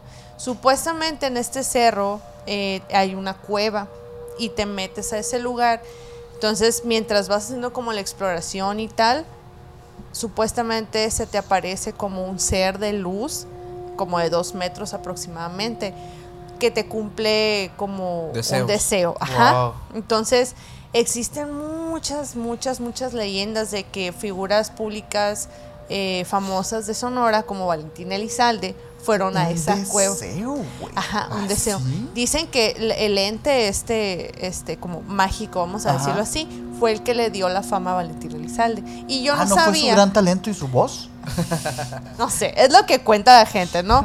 Este, Ricardo me contó esta historia, Wow. aparte de un beisbolista muy famoso de aquí de Sonora. O sea, como que hay varias eh, historias que, o sea, por ejemplo. Oye, pero curi- qué curioso eso del ser de luz, ¿no? Porque Sí. yo la verdad, bueno, a como terminó la historia de Valentín Ujú. Elizalde, yo diría que le pidió un trato a otra persona. Sí, o sea, to- todo claro. a otra no persona, Todos. a otra cosa. Ajá, a otra a otra cosa. cosa, güey. y lo curioso de esto, ahorita hablando de, de que le pidió el trato a otra cosa, eh, es que supuestamente si tú vas a esa cueva con la intención de que, ay, quiero encontrarme con este ser y quiero pedirle algo y así, eh, pueden pasar dos cosas. Uno, que seas tan fuerte mentalmente que sí aguantes como la energía que emana este ente y te conceda tu deseo. Y la otra es que no lo aguantes y te quedes loco.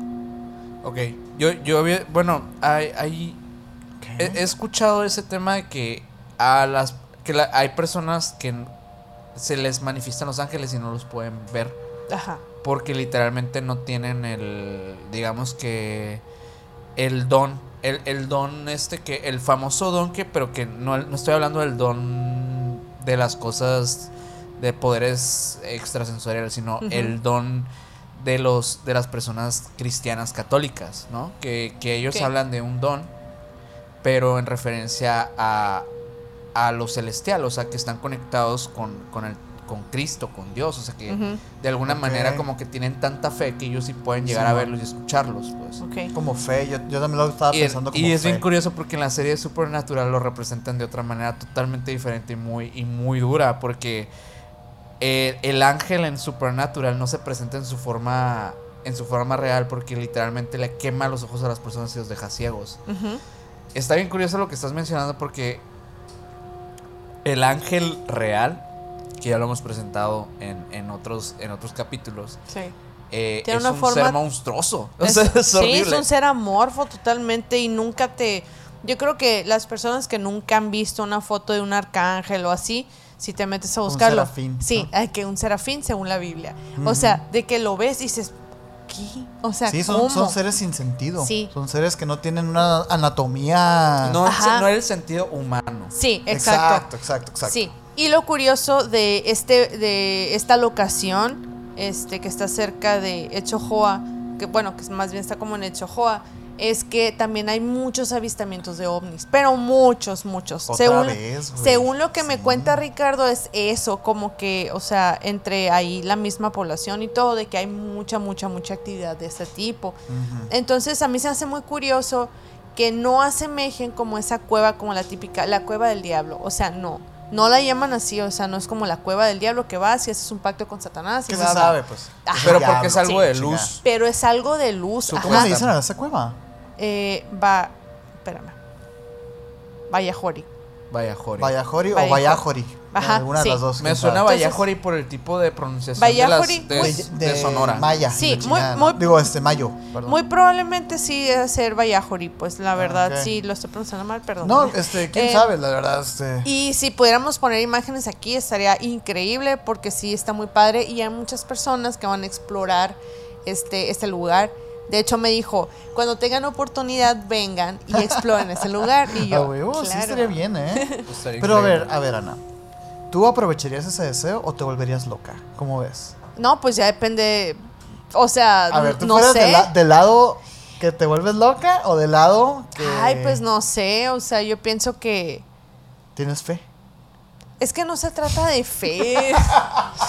no se trata de ¿Tienes fe. fe en Dios? Yo creo que yo creo que se trata más bien como de qué tan abierta tengas tu mente al presenciar un ente que tal vez no tenga una figura humanoide, Sí, ¿no? eh, yo creo que cualquier persona que está sentada en esta mesa no va a pensar que es un ángel, pues. Sí. No, O sea, no va a creer que... no.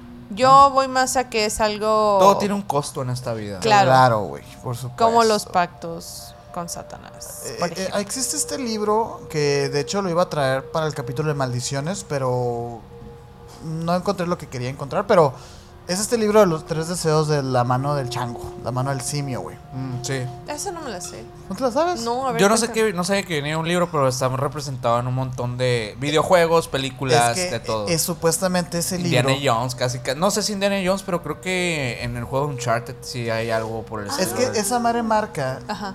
El, la, como la- el comportamiento de los deseos. Ok.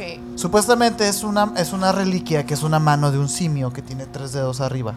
Entonces cada dedo representa un deseo. Pero a su vez, cada dedo también representa un deseo. Este. Ahora sí que viene como la, la teoría de esto que habla. El primer deseo es para conseguir lo que siempre has querido.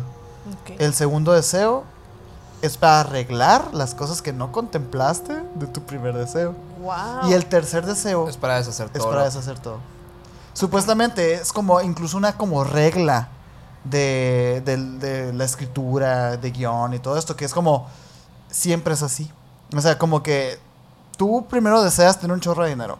Tienes dinero, pero ese dinero pues no te lo robaste. Es que luego si analizas como ese no deseo que pediste, o sea... siempre va a tener eh, huecos, güey. eh, Ajá, en- Porque es lo que en- no debería estar teoría- ahí. Sí. En una, eh, planteándolo en, literatura, pues, creo yo que sí, va- o sea, ok, el escritor plantea que el personaje pide un deseo.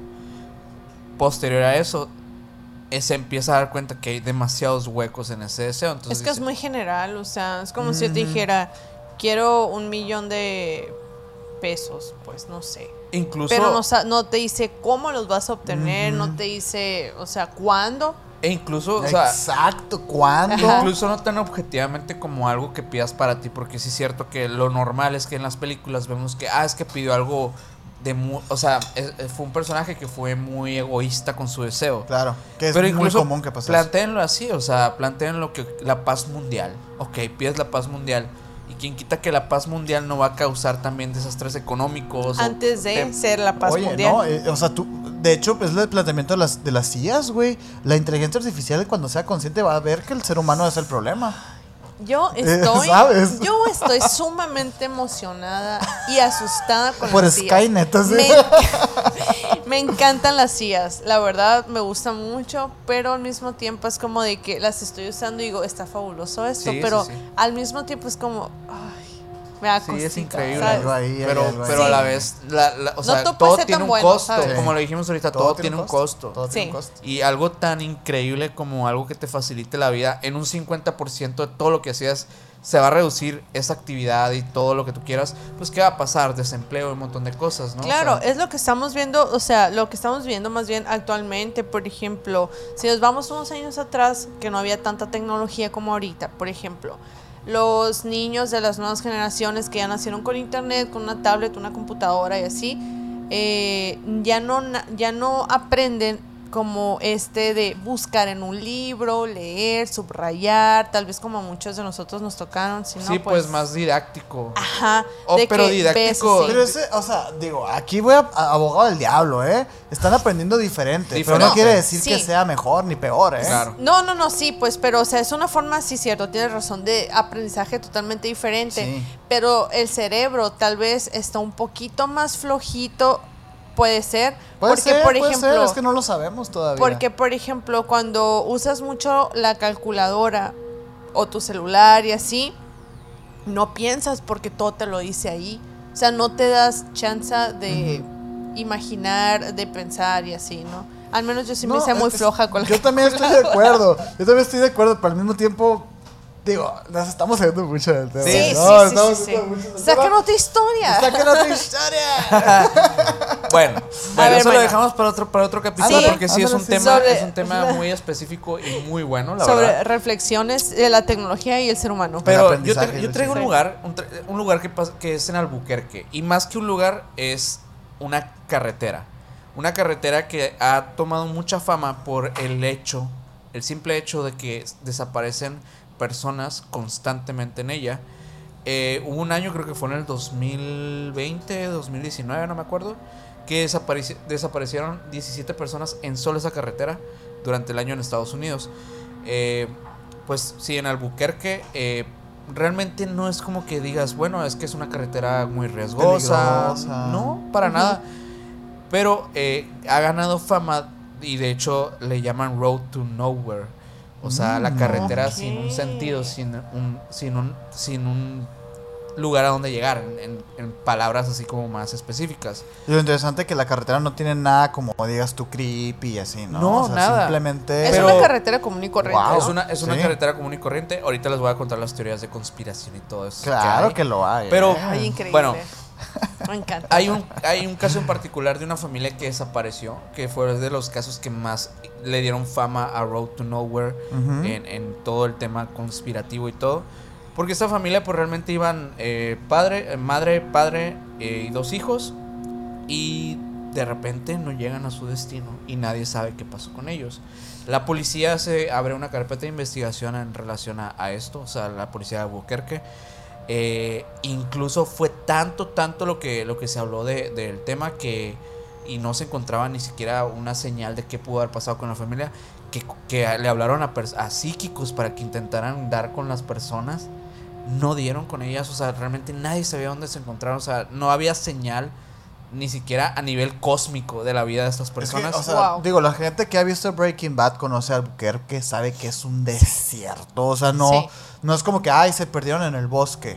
Sí, O claro. sea, tú, tú puedes ver que a, a un kilómetro de distancia no hay absolutamente nada. Entonces, ¿cómo desapareces ahí? sí, de es como hecho, si desaparecieras en el desierto de Altar. Ajá. Sí, y, y de hecho le, le- le empezaron a llamar porque como muchos lugares de estos donde hay muchos eh, desapariciones, avistamientos de ovnis y cosas por el estilo, Ajá. eh, les llaman triángulos de las Bermudas, ¿no? Pero este es el triángulo de Overland, ¿no? Que es donde se localiza exactamente el espacio donde se pudieron haber desaparecido estas personas. Eh, sumado a otras 17 que también desaparecieron.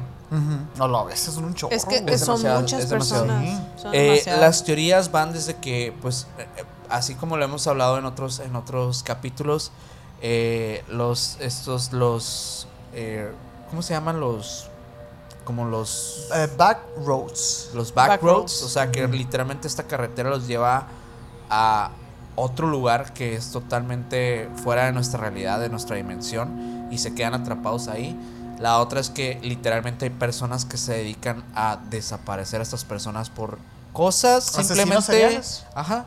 Así, como tal, o sea, sin un objetivo más que el hecho de hacer daño, ¿no?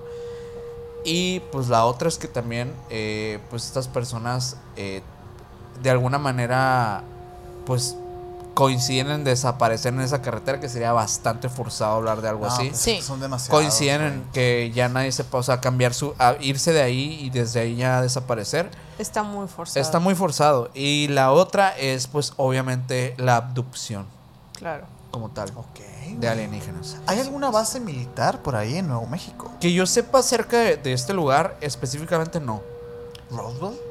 O sea, Roswell está en Nuevo México. Ajá. No sé qué tan lejos No está sé, de es que, Albuquerque. ajá, sí, pero en- eh, como está, este está como literalmente en, en media carretera. No hay nada como ahí luego, luego. El Claro. punto de desaparición es literalmente en media carretera, pues. Sí. No es como de que ¿Y digas. cuáles son los patrones de desaparición? O sea, ¿son Ajá. familias? ¿Son mujeres? No son- hay patrones, o sea, realmente Es como una random, persona, sí. A la puede ser una persona así, lo- o sea, un- una Wow. persona, un hombre que va manejando. Solo o Sí. una, o una, pareja. o una pareja. o- Hay un poco wow. de todo. De hecho, por eso no es como que traigo traigo los los patrones porque en sí el No caso existen, más el ¿no? caso más famoso fue el de la familia esta Y nunca los encontraron. y nunca los encontraron, nunca supieron qué pasó con Chale, ellos. A la- Eh, pero sí, ese es Road to Nowhere. ¡Wow! lugar- Está increíble. Un lugar que nadie sabe qué, qué, qué onda con ¿Qué él. pasa, eh? Sí. Padre. Qué Aquí, miedo. bueno, traigo más cosas, traigo más cositas eh, en relación a, a un tema que me, que me llama la atención, que es eh, las islas. Las islas a mí se me hace como que Uy. Eh, algo que es- se sale de la realidad, o sea, que dices, es que puede haber lo que sea en una isla, Sí, literalmente, nadie se va a dar cuenta, puede vivir, puede vivir una comunidad de alienígenas en una isla y nadie se va a dar cuenta, o sea, porque nadie va a las islas. ¿no? y, es, y es alarmante a veces la Sí. cantidad de islas que se encuentran en, el- Sí. en los mares Y que, no están o habitadas. sea, imagínate que desconocemos la cantidad de islas que existen en el Pues sí, mundo. el- este año, ¿cuándo fue que se descubrieron como 7000 islas en Japón? En Japón, chingada? sí. O sea, what the fuck, ¿dónde estaban esas islas? Y antes, porque no? nadie había hablado de ellas. Yo traigo de una isla también, ¿eh? A ver, pero a ver, a ver. Es, es la neta, güey. está XD. Ajá. Pero se me hizo interesante por lo que engloba este como el contexto, pues, ¿no? Que es eh, Discovery Island. Ok. ¿No conocen esa isla? No. No, no, no. Es que hay tantas islas, güey, o sea, que dices, Es no. una isla que se ubica en Bay Lake, en Florida, güey. Y era una nueva atracción de parque natural, así, con muchos animalitos, etcétera. No era un zoológico, pero era así como un salvaje, la cura de Disney. Como Animal Kingdom. Es que ahí te va. Esta fue supuestamente como la propuesta de Walt Disney World en Florida, obviamente, ¿no? Que es, eh, prometía pues que era un sitio lleno de emoción y magia y la chingada y que supuestamente tenía como la función de ser como este eh, apelar mucho a la naturaleza, al tema de salirnos de Super el contacto y así. Sí, o sea, salirnos- Desconectarte y tal, ¿no? salirnos un poquito pues de todo el tema eh, citadino, etcétera, y de repente esta isla dejó de funcionar y está abandonada al día de hoy. güey. Por. Todavía ¿Hay no sabe razón? por qué. Ok. Pero la teoría, bueno, ahí te va, güey. Este, esto se abrió en el- en el 74 y, en- y duró 25 años funcionando, güey. O sea, Eh, sí, perdón, sí ajá. estaba, eh, sí estaba asistiendo gente y tal. Sí, sí, era, era toda una O sea, atracción. ah, ok, sea, y estaba abierta al público. Era un parque de diversiones. Ok. Que tenía esta propuesta, pues, ¿no? A lo mejor tenía uno que otro juego por ahí. Aunque pensé que era como tipo un prototipo de atracción, no sé. Eso fue lo que Mm. Es que sí, ¿no? Es que te va, güey. O sea, Ok, termina, sí perdón. estaba como que esa curita de vamos a hacer un mundo. Ya ves que Disney te, te- te engloba en un mundo que te aísla pues de la realidad, ¿sabes? Y todo es mágico y todo, todo es una fantasía. La propuesta de esta isla pues era eso, pues salirnos un poquito del, del mundo de la ciudad y estar en contacto con animalitos, pero no era un zoológico. Era como si estuvieras en la selva de Tarzán, ¿sabes? Es como que wow, ¿sabes? Este, puentes de madera, casitas de madera, de, Sí, bam- sí, sí. de bambú y la Súper suena un lugar al que quisiera ir. Sí, de hecho sí, o sea, está curado. Y duró 25 años esta madre funcionando. Eh, había de todo, ¿no? Había flamencos, cacatúas, de- había diferentes tipos de aves exóticas que supuestamente contaban alrededor de 150 pájaros. El pedo fue que ya después, en el 98 justamente, eh, Disney World en Florida decidió abrir como una sección más, un reino más, porque la gente que ha ido a Disney sabe que están divididos en reinos, ¿no? Este, el reino del futuro, el reino fantasía, no sé qué. Abrieron Animal Kingdom, que ya es la propuesta esa. Entonces la gente dejó de ir a esa isla, güey. Ah. Y, y todos los animalitos se los llevaron a Animal Kingdom. Y pues este, con el tiempo, este, todos estos animalitos eh, pues ya dejaron de ser atracciones y se, y se fueron a, a dejar a zoológicos, etcétera, ¿no? Entonces se salvaron. Pero lo interesante es que la isla quedó completamente abandonada. Pues Es una isla es fantástica. una Hay isla fotos. fantasmas. Hay, hay, este, hay una, un urbex, güey. De un vato que se mete, obviamente, de manera ilegalísima. Ay. Matthew O sea, no puedes entrar a la isla No puedes, güey. no- es propiedad privada. Pues. Ok. O sea, es propiedad privada, pero todo está ahí todavía. ah, to- completamente abandonado. Eh, Matthew Sonwa eh, es un vato que grabó las imágenes de este lugar haciendo un urbex, ya ahora sí que completamente solo y así.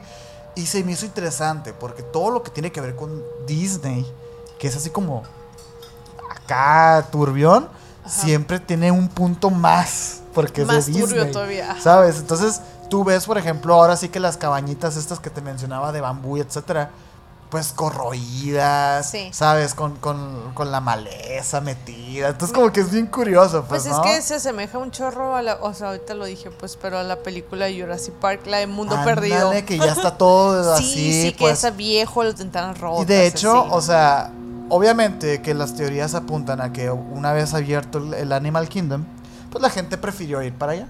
Sin embargo, hay cositas que no cuadran, pues, ¿no? Por ejemplo, el hecho de que hayan dejado todo este el mobiliario tal cual y que aparte este las como tipo clínicas o veterinarias que había adentro para atender a los animalitos estaban recién surtidas de medicamento y el medicamento todavía está ahí.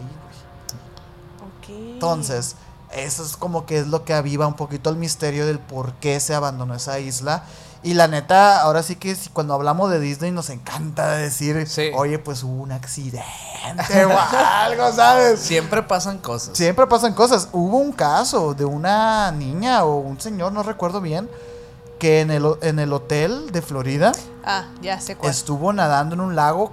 Digo que esto sí fue negligencia de la persona, obviamente, ¿no? Porque hay muchas señalizaciones que digo, no dejamos de estar en Florida. Florida es un lugar que tiene mucha fauna de pa- pantanesca, güey. Entonces, desgraciadamente, hubo el caso de una, de una persona que nadó en uno de los lagos y se lo comió un pinche cocodrilo, güey. Ay, no. Fue ¿No? un niño. Un niño. Fue un niño, sí. Horrible, o sea, güey. estaba en la orilla, pues, o sea, fue descuido de los padres 100%. Ajá.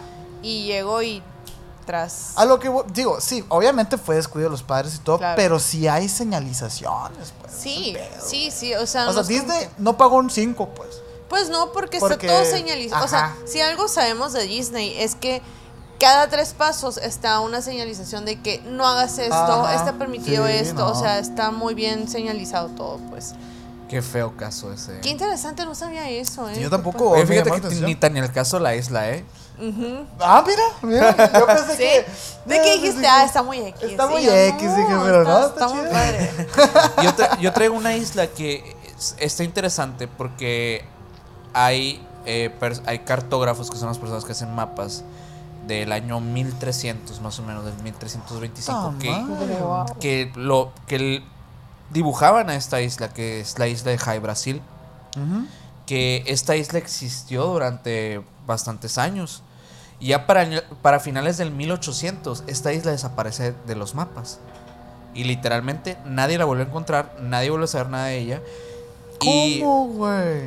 y no se sabe a ciencia cierta qué fue lo que pasó, pero eh, la, la- esta isla se situaba en, en, en el Atlántico Norte, A unos 300, 321 kilómetros de la costa occidental de Irlanda.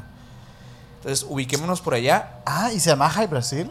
Ajá, Jai Brasil. Yo pensé que estaba en Brasil, güey. Y no, no. Estamos hablando de Sí, no, Europa. nada que ver, nada que ver. De- Wow. De, hecho, viene más por un nombre que le pusieron en la primera, la primera vez que se leyó de esa isla, que era, era un nombre muy similar a Brasil, pero se escribía diferente.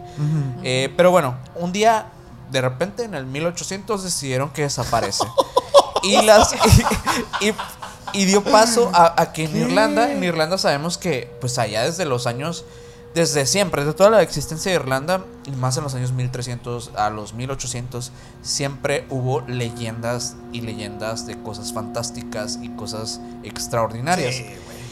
Y, y los mismos irlandeses dijeron, es que esa isla eh, es una isla eh, de los dioses, o sea, es una isla que una civilización avanzada habitaba y decidieron aislarse del, mundo exterior, así que solo aparecen cada siete años y solo ciertas personas pueden llegar a verlos. Se ocultan tras una neblina y no vuelven a aparecer en siete años después. Solo los afortunados pueden llegar a ella.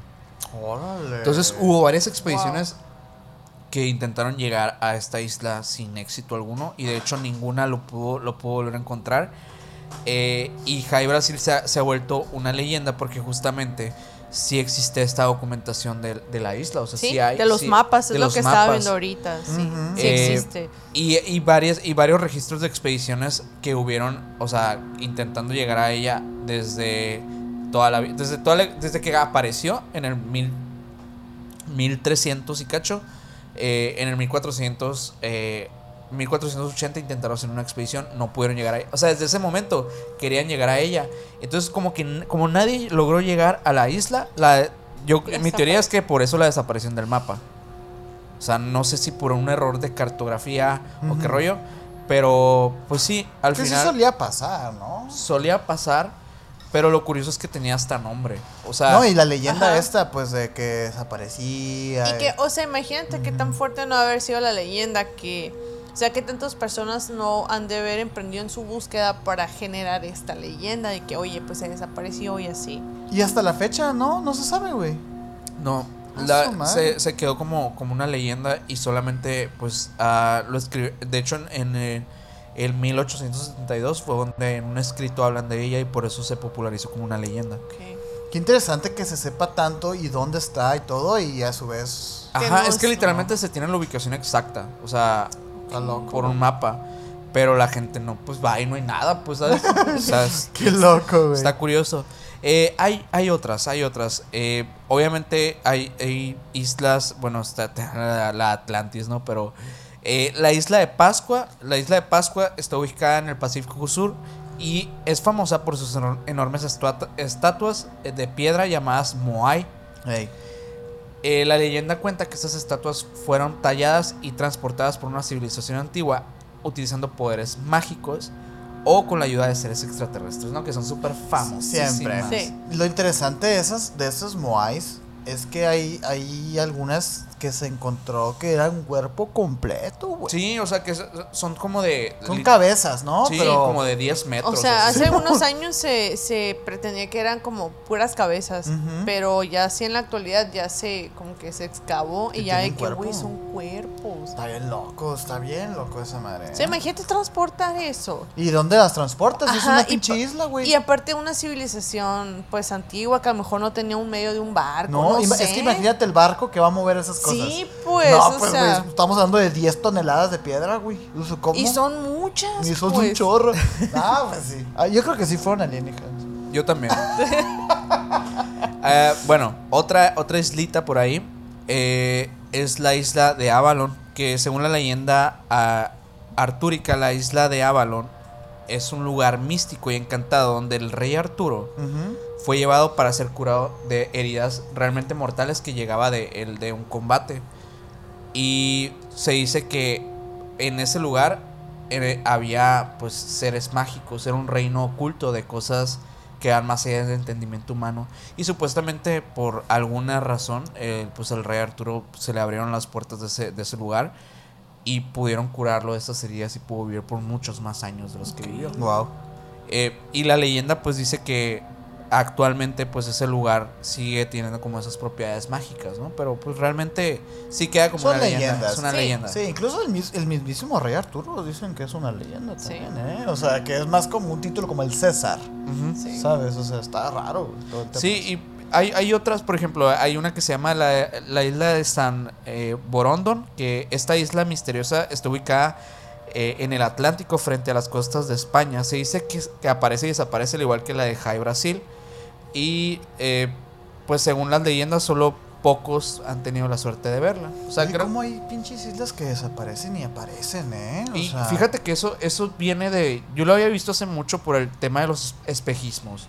Mm, Ay, pues Como en el sí. desierto, pero en el mar, no sé. Ujú. Que sí, según yo sí. Sí, en el mar también pasa, Sí. en el mar también pasa los espejismos. O sea, el, el, el tema ahí es el naufragio, o sea, el tema es cuánto tiempo tienes eh, tú en el mar y literalmente sin tocar tierra, No, porque y la es deshidratación. Sí. Es que todos los factores que... Y deja tú la mente, o sea, el, el ser humano está adaptado para la tierra, pues para, para Sí, estar pisando claro. tierra. Imagínate pasar meses sin, sin tocar un gramo de tierra. Imagínate, llegas y, y sientes todavía el, el, el, el Todo, el- o sea. el mareo. y este, consumiendo agua salada, no sé qué. Es antinatural así. que un ser humano pase tanto tiempo en el mar, pues. Sí. ¿no? Sí, sí, O sea- sí, sí, no, imagínate, güey. Entonces, se, va- se Por hace eso veían sirenas y la. Yo quiero que la Ana cierre con algo bien denso. Sí, sí traigo algo muy denso, Te- pero... Tengo una cosita más antes, de, antes que la Ana cierre porque, porque está buena, está buena, está buena. No quiero cerrar. Hay, hay- hay algo, hay algo que está, que está increíble, que es un tema que la verdad sí siempre me, me ha intrigado porque digo, no mames, es que deben, deben pasar cosas en ese lugar y es Chernobyl. Chernobyl es uno de los lugares más misteriosos En Pripyat. y, y- y más difíciles de acceder por obvias razones de un accidente nuclear que pasó hace muchísimos años y de hecho específicamente en 1986 cuando pasa Ujú. este eh, accidente que literalmente contaminó toda la región a nivel radioactivo a escalas Casi, brutales. casi escala continental, güey. Sí. Fue un. Ay. Estuvimos así que se acababa el mundo, güey. No, ¿sabes? es que, o Estuvo sea, increíble lo de. Chernobyl repercute muchísimo aquí en Mm. México. Hasta el día de hoy. ¿Se acuerdan de lo de la leche y todo eso? Sí, sí, sí. De la leche que venía contaminada y que así. Sí, hay, No, hay- Hasta Chernobyl acá tocó. Sí, hay un montón de cosas que, que están, o sea, que quedaron ahí como un precedente que la humanidad se puede autodestruir a sí misma. Claro. No y en cuestión de segundos, ¿eh? E- Es, increíble. Y bueno, Pero no vamos a hablar ahora del desastre de Chernobyl y en sí de los hechos y todo lo que, lo que conlleva estar en ese lugar. Sácalo turbio. Pero Sácalo- lo padre. Sácalo pescado tres les voy a decir lo, que, lo creepypastoso. Saca los Eso datos que les gusta. turbios. Fíjate que hace, hace buen tiempo habíamos visto, eh, habíamos, habíamos visto por ahí en internet un video muy famoso que se ha popularizado de un animal que parecía ser afectado por, por algo y parecía ser un animal mutante. Un animal prácticamente sin cabeza que parecía ser como un tipo alce. De hecho, que vamos a ver el clip de eso. Wendigo. Este animal que están viendo aquí, en realidad se trata de un animal que supuestamente, según lo que se describe en el video, se captó en Chernobyl. Y, y, pues dices, se dice que es un animal mutante por la radiación del mismo lugar.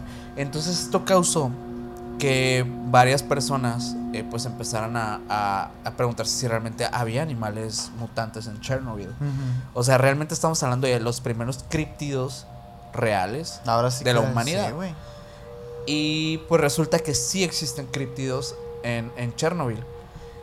Hay, hay peces que de hecho eh, han sido captados en cámara. De hecho, para muchas personas son como una tipo de atracción turística porque son bagres gigantes.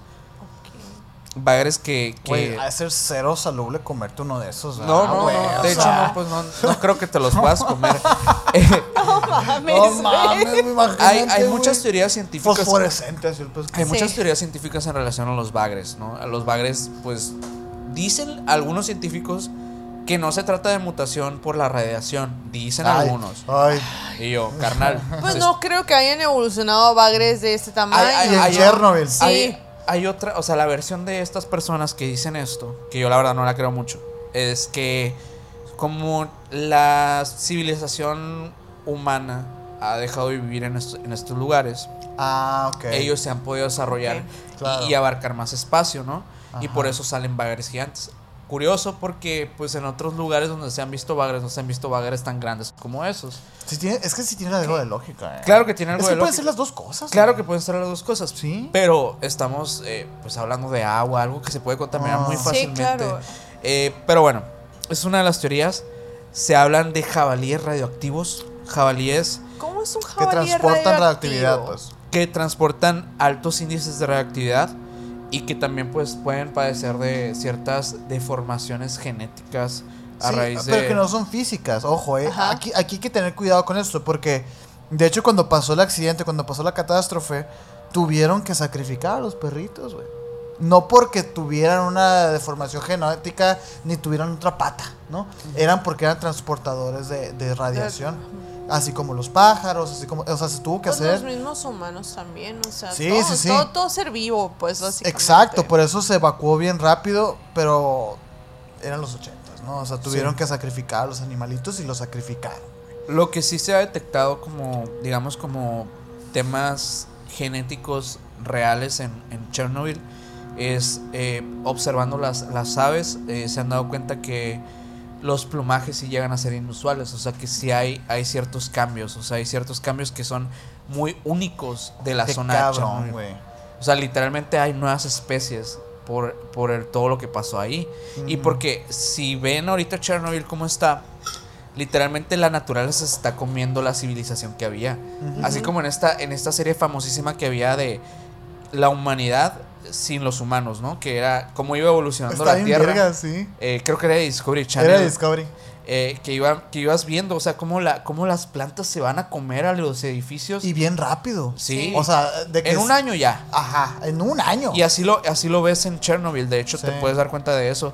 Y, y también me hace pensar, ¿no? O sea, como que a lo mejor y, y no se trata de, de mutaciones como tal, pero sí de un desarrollo de, de, digamos, eh, Sin el humano. Evolutivo, humano, evolutivo, Mm. sin el humano. Es que se acuerdan cuando pasó esto en el 2020. sí. de los delfines Sí. en el canal, en los canales de Venecia y todas esas cosas.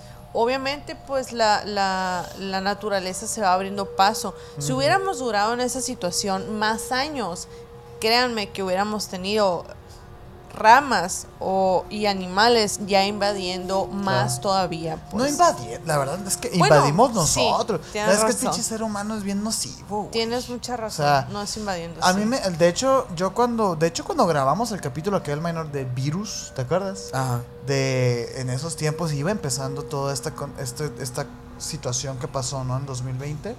Este hablábamos de un respiro del, del planeta Tierra, ¿no? Sí. Como de una purga natural del mismo planeta. Este, tratando como de, de equilibrar de nuevo el ecosistema, güey. Sí. Entonces, a, a- a mí me, me gustaba mucho ver estas, estas fotos de las calles de Inglaterra Sí. con venaditos, güey. Sí. O sea, sí. es como que.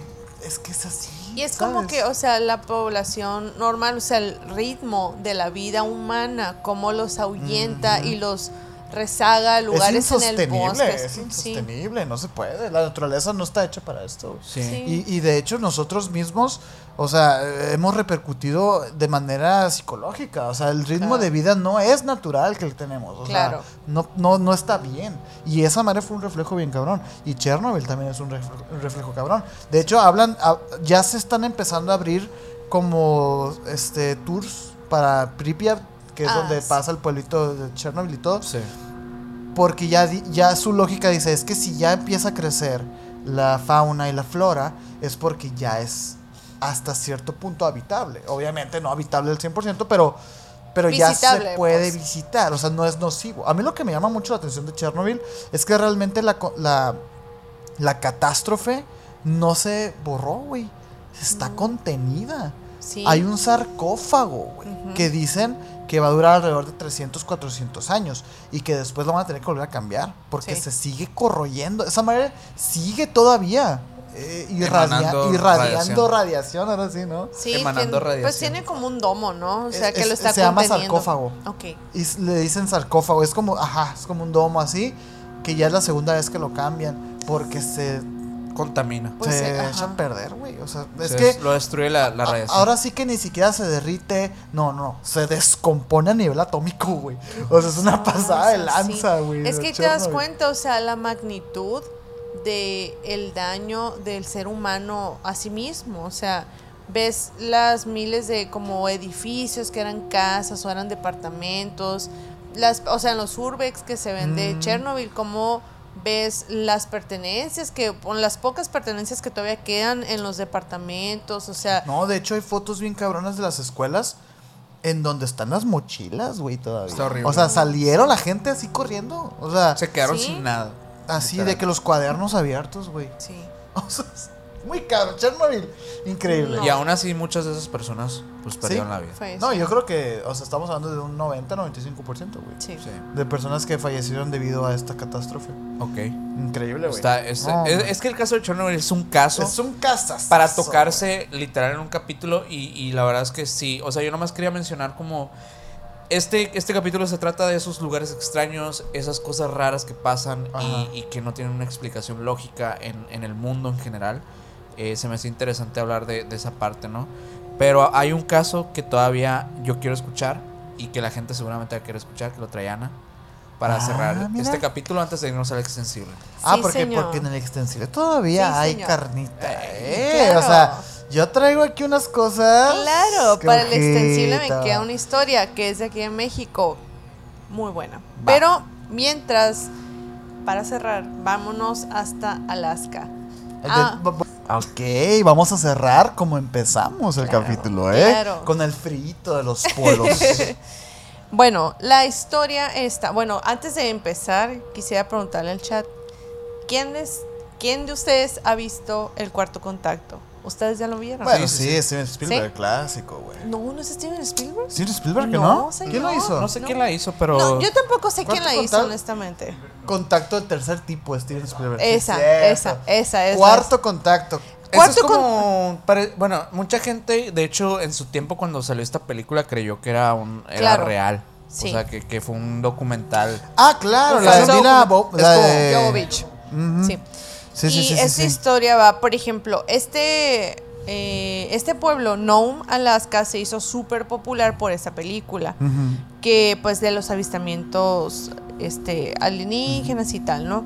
Pero lo que mucha gente no sabe es que existe un blog donde hay una persona que trabaja en el departamento de policía de Nome, que es una persona hispanohablante, Ok. y cuenta varias historias que leían como reportes, pues policíacos, ¿no? Que dice que obviamente sí pasan cosas muy extrañas en los bosques específicamente, ¿no? O sea, no tanto como de avistamientos ovnis, sí hay, claro, o sea, siempre dice que sí hay, pero no es como específicamente nada más eso. Dice que hay un reporte de una pareja que estaba haciendo senderismo. En uno de los ahí como un área boscosa cercana pues al pueblito este. Y dice que estaban haciendo hike junto con el con su perro iban así súper felices y tal. Entonces dice que de la nada la pareja escucha un sonido como que viene de un arbusto y el perro cabe aclarar que el contexto del perro es que es súper tranquilo y así no sabes como esos perros que están entrenados y tal Claro, Entonces- acostumbrados a, de hecho, a esos paisajes, Sí. a esas caminatas, todo, pues. Entonces dice que el perro se pone súper insistente en cierta parte como del área boscosa a ladrar y a ladrar y a ladrar y así, pero muy, muy, muy insistente. Y dice que el, eh, el chico va, dice, pues voy a ir, voy a ir a ver qué está pasando ahí, ¿no? O sea, ¿por qué es tanta la insistencia? A lo mejor hay una persona que está herida, no sé. Entonces dice que se aproxima al, este, al arbusto, hace esto, se mete entre el bosque y cuando llega como eh, a un área que está un poco más despejada, ve una criatura de dos metros que está así, en cuclillas. Y cuando escucha a la criatura que va entrando el chico, se va incorporando así. Se va Mm. levantando. Y, ahí se revela la estatura. Sí, sí, la ¿no? estatura. O sea, dice que es un humanoide de extremidades súper largas, de color muy pálido, que básicamente es como un color piel de humano, pero Ujú. súper pálido, grisáceo, casi casi. Bestia. Eh, de la cara dice que tiene unos ojos gigantes y tal, ¿no? Facciones pequeñas, casi asemejándose como a un gris, pero de una altura sup- Totalmente diferente. claro. Entonces dice que el perro, o sea, a la par de él se asusta muchísimo y salen corriendo y corren entre los matorrales y tal. Mientras pasa todo esto, la, la novia, la chica, está esperando detrás de esta como cortina de arbustos, ¿no? Y dice, pues, ¿qué pasaría, no? O sea, ¿por qué se tardarán tanto y tal? Y bueno, volvemos a la historia de, el perro y el chico. Y ellos van corriendo entre los matorrales y corren y corren y corren. Según ellos, habían pasado segundos. Y cuando logran finalmente salir de esa área boscosa, se encuentran a la chica. Pero cuando se la encuentran, ya está toda una. ¿Cómo te puedo decir? Este. Muchas patrullas. Muchas, muchas patrullas. Ah. En realidad habían pasado más de tres horas, no segundos. Y ya les habían rep- había Sí, puesto ella, reporte ella se había ido de que a la media hora se fue A a, la, a- a la estación de policía y se fue, oye, es que pasó esto, no sé qué, desapareció mi novio junto con mi mascota y tal. Pues se van y los buscan y en ese inter de todas las, estas tres horas es cuando según ellos se habían pasado tres segundos, que nada más les pasó de recorrer el, como los matorrales y así. Como si este ser hubiera detenido el tiempo. Sí. Y lo curioso de esto es que tanto esa pareja como otra pareja de ya de personas más adultas en otro tiempo totalmente diferente notaron una diferencia en el sonido del bosque. Otra persona, otra pareja, perdón, que se encontraba también haciendo actividades de hiking, que es algo muy recurrente en los bosques, ¿no? De esta localidad. eh, iban caminando y de, de repente el sonido natural de las cosas, el bosque, los pájaros, el viento, todo desapareció. Es como si pusieran mute a Ajá. todo el sonido ambiental. A la madre. Entonces estas dos personas, este, esta, este personaje de- del departamento de policía en los reportes dice que existen estas dos coincidencias de que es como si hubieran puesto mute a- al sonido natural. Así como el tiempo, el sonido, Ajá. todo se detiene. Entonces, sí, entonces sonó. A la madre. conforme va pasando el tiempo, se van sacando más y más reportes como estos saltos en el tiempo eh, aunado de los avistamientos de seres o de cosas extrañas, antinaturales de, pues, del medio, ¿no? Fenómenos extraterrestres, fenómenos no humanos. Ajá, de- específicamente- de, ese tipo, Sí, claro. específicamente extraterrestres. Y aparte, pues obviamente muchos lugareños de que Ovnis. miles, sí, miles de avistamientos ovnis. Entonces, pues la película se basa muchísimo en esto que les Es que no, contando. Nome es como bosques nevados, ¿no? O sea, Sí. bosques casi que congelados. Para llegar a Nome, para empezar el acceso a Nome está súper difícil. Tienes que llegar por medio de avioneta o de algo así, como de camión, pero son Sí. muchas horas. No, y- la- De hecho, en hay- general Antártida, la, este, la, la- ¿Alaska? Alaska, es- Ajá. es- Sí, de es hecho, hay, difícil, hay un, güey. hay una, este, eh, pues, eh, Lethal Crisis, que es un youtuber muy, muy popular de, de exploración y de videos eh, documentales, muy- Documentales, muy, interesantes. ajá. Eh, él fue a Alaska, de hecho, y, me- y hace, hace un review de, de todo lo que tuvo que hacer y tuvo que para Sí, llegar a ciertos lugares de Alaska. Sí. Y sí, literalmente tienes que, para empezar, pues pensar en qué ropa vas a llevar, en, Claro. eh, cómo, cómo va, cuál es- va, va a ser tu vía, porque literalmente no hay aviones comerciales que No, lleguen. no, no, esa ciertos avioneta, esa puntos. avionetita. Sí, eh, es que está muy complicado, o sea, pero bueno, ¿qué piensan ustedes en el chat y qué piensan ustedes de la historia? Es que es interesante cómo estos Uy. lugares inhóspitos por el ser humano terminan siendo un lugar muy fértil para este tipo de avistamientos, güey. Sí, y tiene y tiene una población bastante reducida, oye, o sea. Nome tiene una población muy chiquita. Es como si quisieras tú, siendo tú el, el- el ser alienígena y todo, quisieras tú este, manifestarte en un lugar en, lo- en el que sabes que no mucha gente va a estar. Claro, y sabes qué es lo curioso esto que eh, los reportes como oficiales de, o sea, de que, ah, porque hay muchas personas desaparecidas y tal, ¿no? Como muchas cositas así medio extrañas. Entonces, los reportes policíacos como oficiales dicen que se debe al consumo excesivo de alcohol porque entran como en un estado de depresión al no haber luz la mayoría parte o sea, del año y así. Entonces entran como en esta etapa de depresión y por eso empiezan a pues a tomar más. Sí, sí, sí, sí, sí, sí, Se sí, genera sí, violencia, sí. Fíjate etc, que, etc. que por ahí un comentario, yo había contado una de las historias que mencionaste con mucho menos detalle lo que lo- con, lo que lo contaste con Fepo, lo conté. Eh, si te acuerdas, yo Sí, creo. claro. Pero bueno, eh, la, ah, hubo una, una, una seguidora de, de aquí del canal que nos comentaba que ella vivió en Alaska y decía de que eh, no, es que la mayoría del tiempo es, es de día. Sí, en ciertos lugares. O sea, porque eh, específicamente en Nome, de hecho, es, es un lugar que la mayoría, de- o sea, gran parte del año es de noche. Es un lugar donde es más propensa a la depresión por justamente Sí, eso. sí. O sea, probablemente viviste otra experiencia en otra parte de Alaska y, y se entiende, o sea, sí entendí como que, que nos quiso decir como que no, es que es lo contrario. En Es muchos casos es que hay temporadas, Ajá. Pero hay lugares en, en Alaska que literalmente es, es totalmente diferente a todo el resto del mundo, como es el caso de Nom, sí.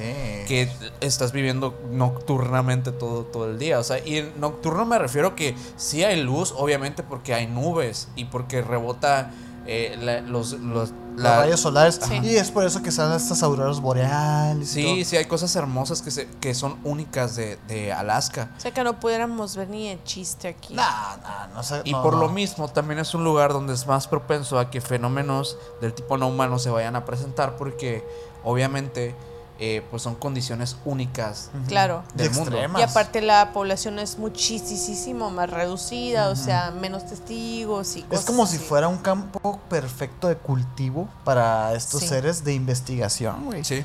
Es como que, güey, voy a desaparecer a este vato de este pueblito de Nadie se va a dar Alaska. cuenta. Nadie se va a dar cuenta, güey. La policía de Alaska. Ajá. Andan en caballo. Sí, o sea, a saber en qué anden, fíjate. An- Andan en, en perros así. Sí, que trineo.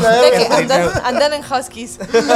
Ana, muchas gracias por haber asistido Ah, al día de hoy. Este capítulo, la verdad me la pasé muy bien, ¿eh? Yo también. me la pasé súper bien. bien. Sí, güey. Y de hecho, o sea, paramos porque ya, ya se nos pasó un poco el tiempo. Sí, Fuimos aquí- conscientes un poco del. Aquí es tarde. aquí ya es Ajá, o sea, ya se nos pasó un poquito las cucharadas, ahora sí. Pero Ajá. está muy. O sea, Pero yo me divertí valió la la pena. mucho, es de esos mucho, capítulos que, sí. ajá, o sea, que se te van de volada, ¿no? Fíjate que la parte 1 duró dos horas, me acuerdo que fue de los capítulos más largos de nuestro canal en aquel En momento. aquel entonces, no, sí. es que sí, nos... Y yo creo que este va a entrar también dentro de los más largos Sí, del sí. canal, eh, de los nuevos tiempos, y, y seguramente a la gente le habrá encantado. Sí. Espero que sí, espero que sí les guste mucho, de verdad, sí, porque pues todos lo hacemos con mucho amor. Así es. ¿Te la pasaste Sí. bien? Sí, me la pasé increíble como Excelente. siempre. Muchas gracias. Sí, sí, sí. Pues nada más que agradecerle a toda la gente que se conectó aquí, en tanto en el estreno como que vio el capítulo después. Se agradece cualquier Claro. cosa, que hayan Oye, dejado su like. Oye, y que luego- se quedó hasta el final. No, no, y luego, ajá, digo, si ya estás aquí en este momento del capítulo es porque de verdad te gustó. Y hay muchos comentarios que de repente ponen diciendo de que una disculpa que no lo pude ver antes. Mira, No pasa nada. aquí va a estar por los siglos de los siglos. Así este es, lo capítulo, puedes ¿eh? volver a ver O sea, si quieres, o sea, sí. lo, lo que sea, es un gran apoyo para nosotros y de verdad muchas gracias. Recuerden que a los miembros del canal va a haber un extensible de esto, o sea, por eso tenemos que de repente cortar porque si decimos, es que hay más que hablar y tenemos que hablarlo en la siguiente parte. Ajá. Así que muchas gracias. Si no estás ahí, te invitamos a que vayas a los miembros del canal para que escuches el resto de la plática y un montón de que tenemos ahí para extens- eh, extensiones de, de los miembros. Capítulos también solamente para miembros del canal, como el capítulo secreto 1, 2, 3 y 4. Que ya, que con su apoyo, este, igual y llegamos a un segundo capítulo secreto. Así es, ¿eh? así es. Y que sería una saguita también. Ajá. Pero pues también invitarlos a que se suscriban al canal de Ana primeramente. Sí, hombre.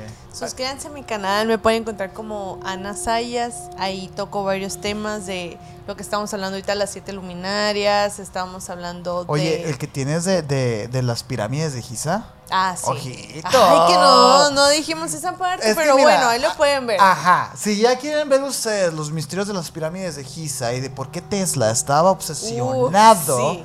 Con eso. Cabe aclarar que estaba obsesionado. Sí, lo pueden Y encontrar. también el nuevo capítulo. Es que de No. verdad, es que de verdad, de verdad, me emociona mucho, me emociona bastante, bastante porque sí es algo que siento que Que es muy bueno. es muy bueno, es muy bueno. es muy Sí, bueno. sí, sí. Sí, La por historia favor, es buenísima. Por favor, ven a checarlo si no lo han visto. Eh, y pues nada, muchas gracias Ana otra vez por venir, por estar aquí. Seguramente a la gente le habrá encantado que estuvieras aquí de vuelta en el canal. Eh, suscríbanse a este canal de YouTube si les gustó esta plática, dejen su like. Suscríbanse a todas las redes sociales de Emisiones Podcast. Si no estás en el grupo de Facebook, ahí te invitamos a que, te a que nos sigas por allá, que te unas a la comunidad más cercana. Y a mí me pueden seguir como Minor Cordón en Instagram. A mí como Castillón Sergio en Instagram. Y de nuevo, aunque ya lo mencionamos, Ana, ¿cómo te podemos seguir? Eh, me pueden seguir en Instagram, en TikTok como ana.prprog y aquí en YouTube como Ana Sayas. Pues ahí Así está. es, con doble N, ahí para Así que la sigan. Ahí está. Muchas gracias y nos vemos a la próxima. Bye. Bye.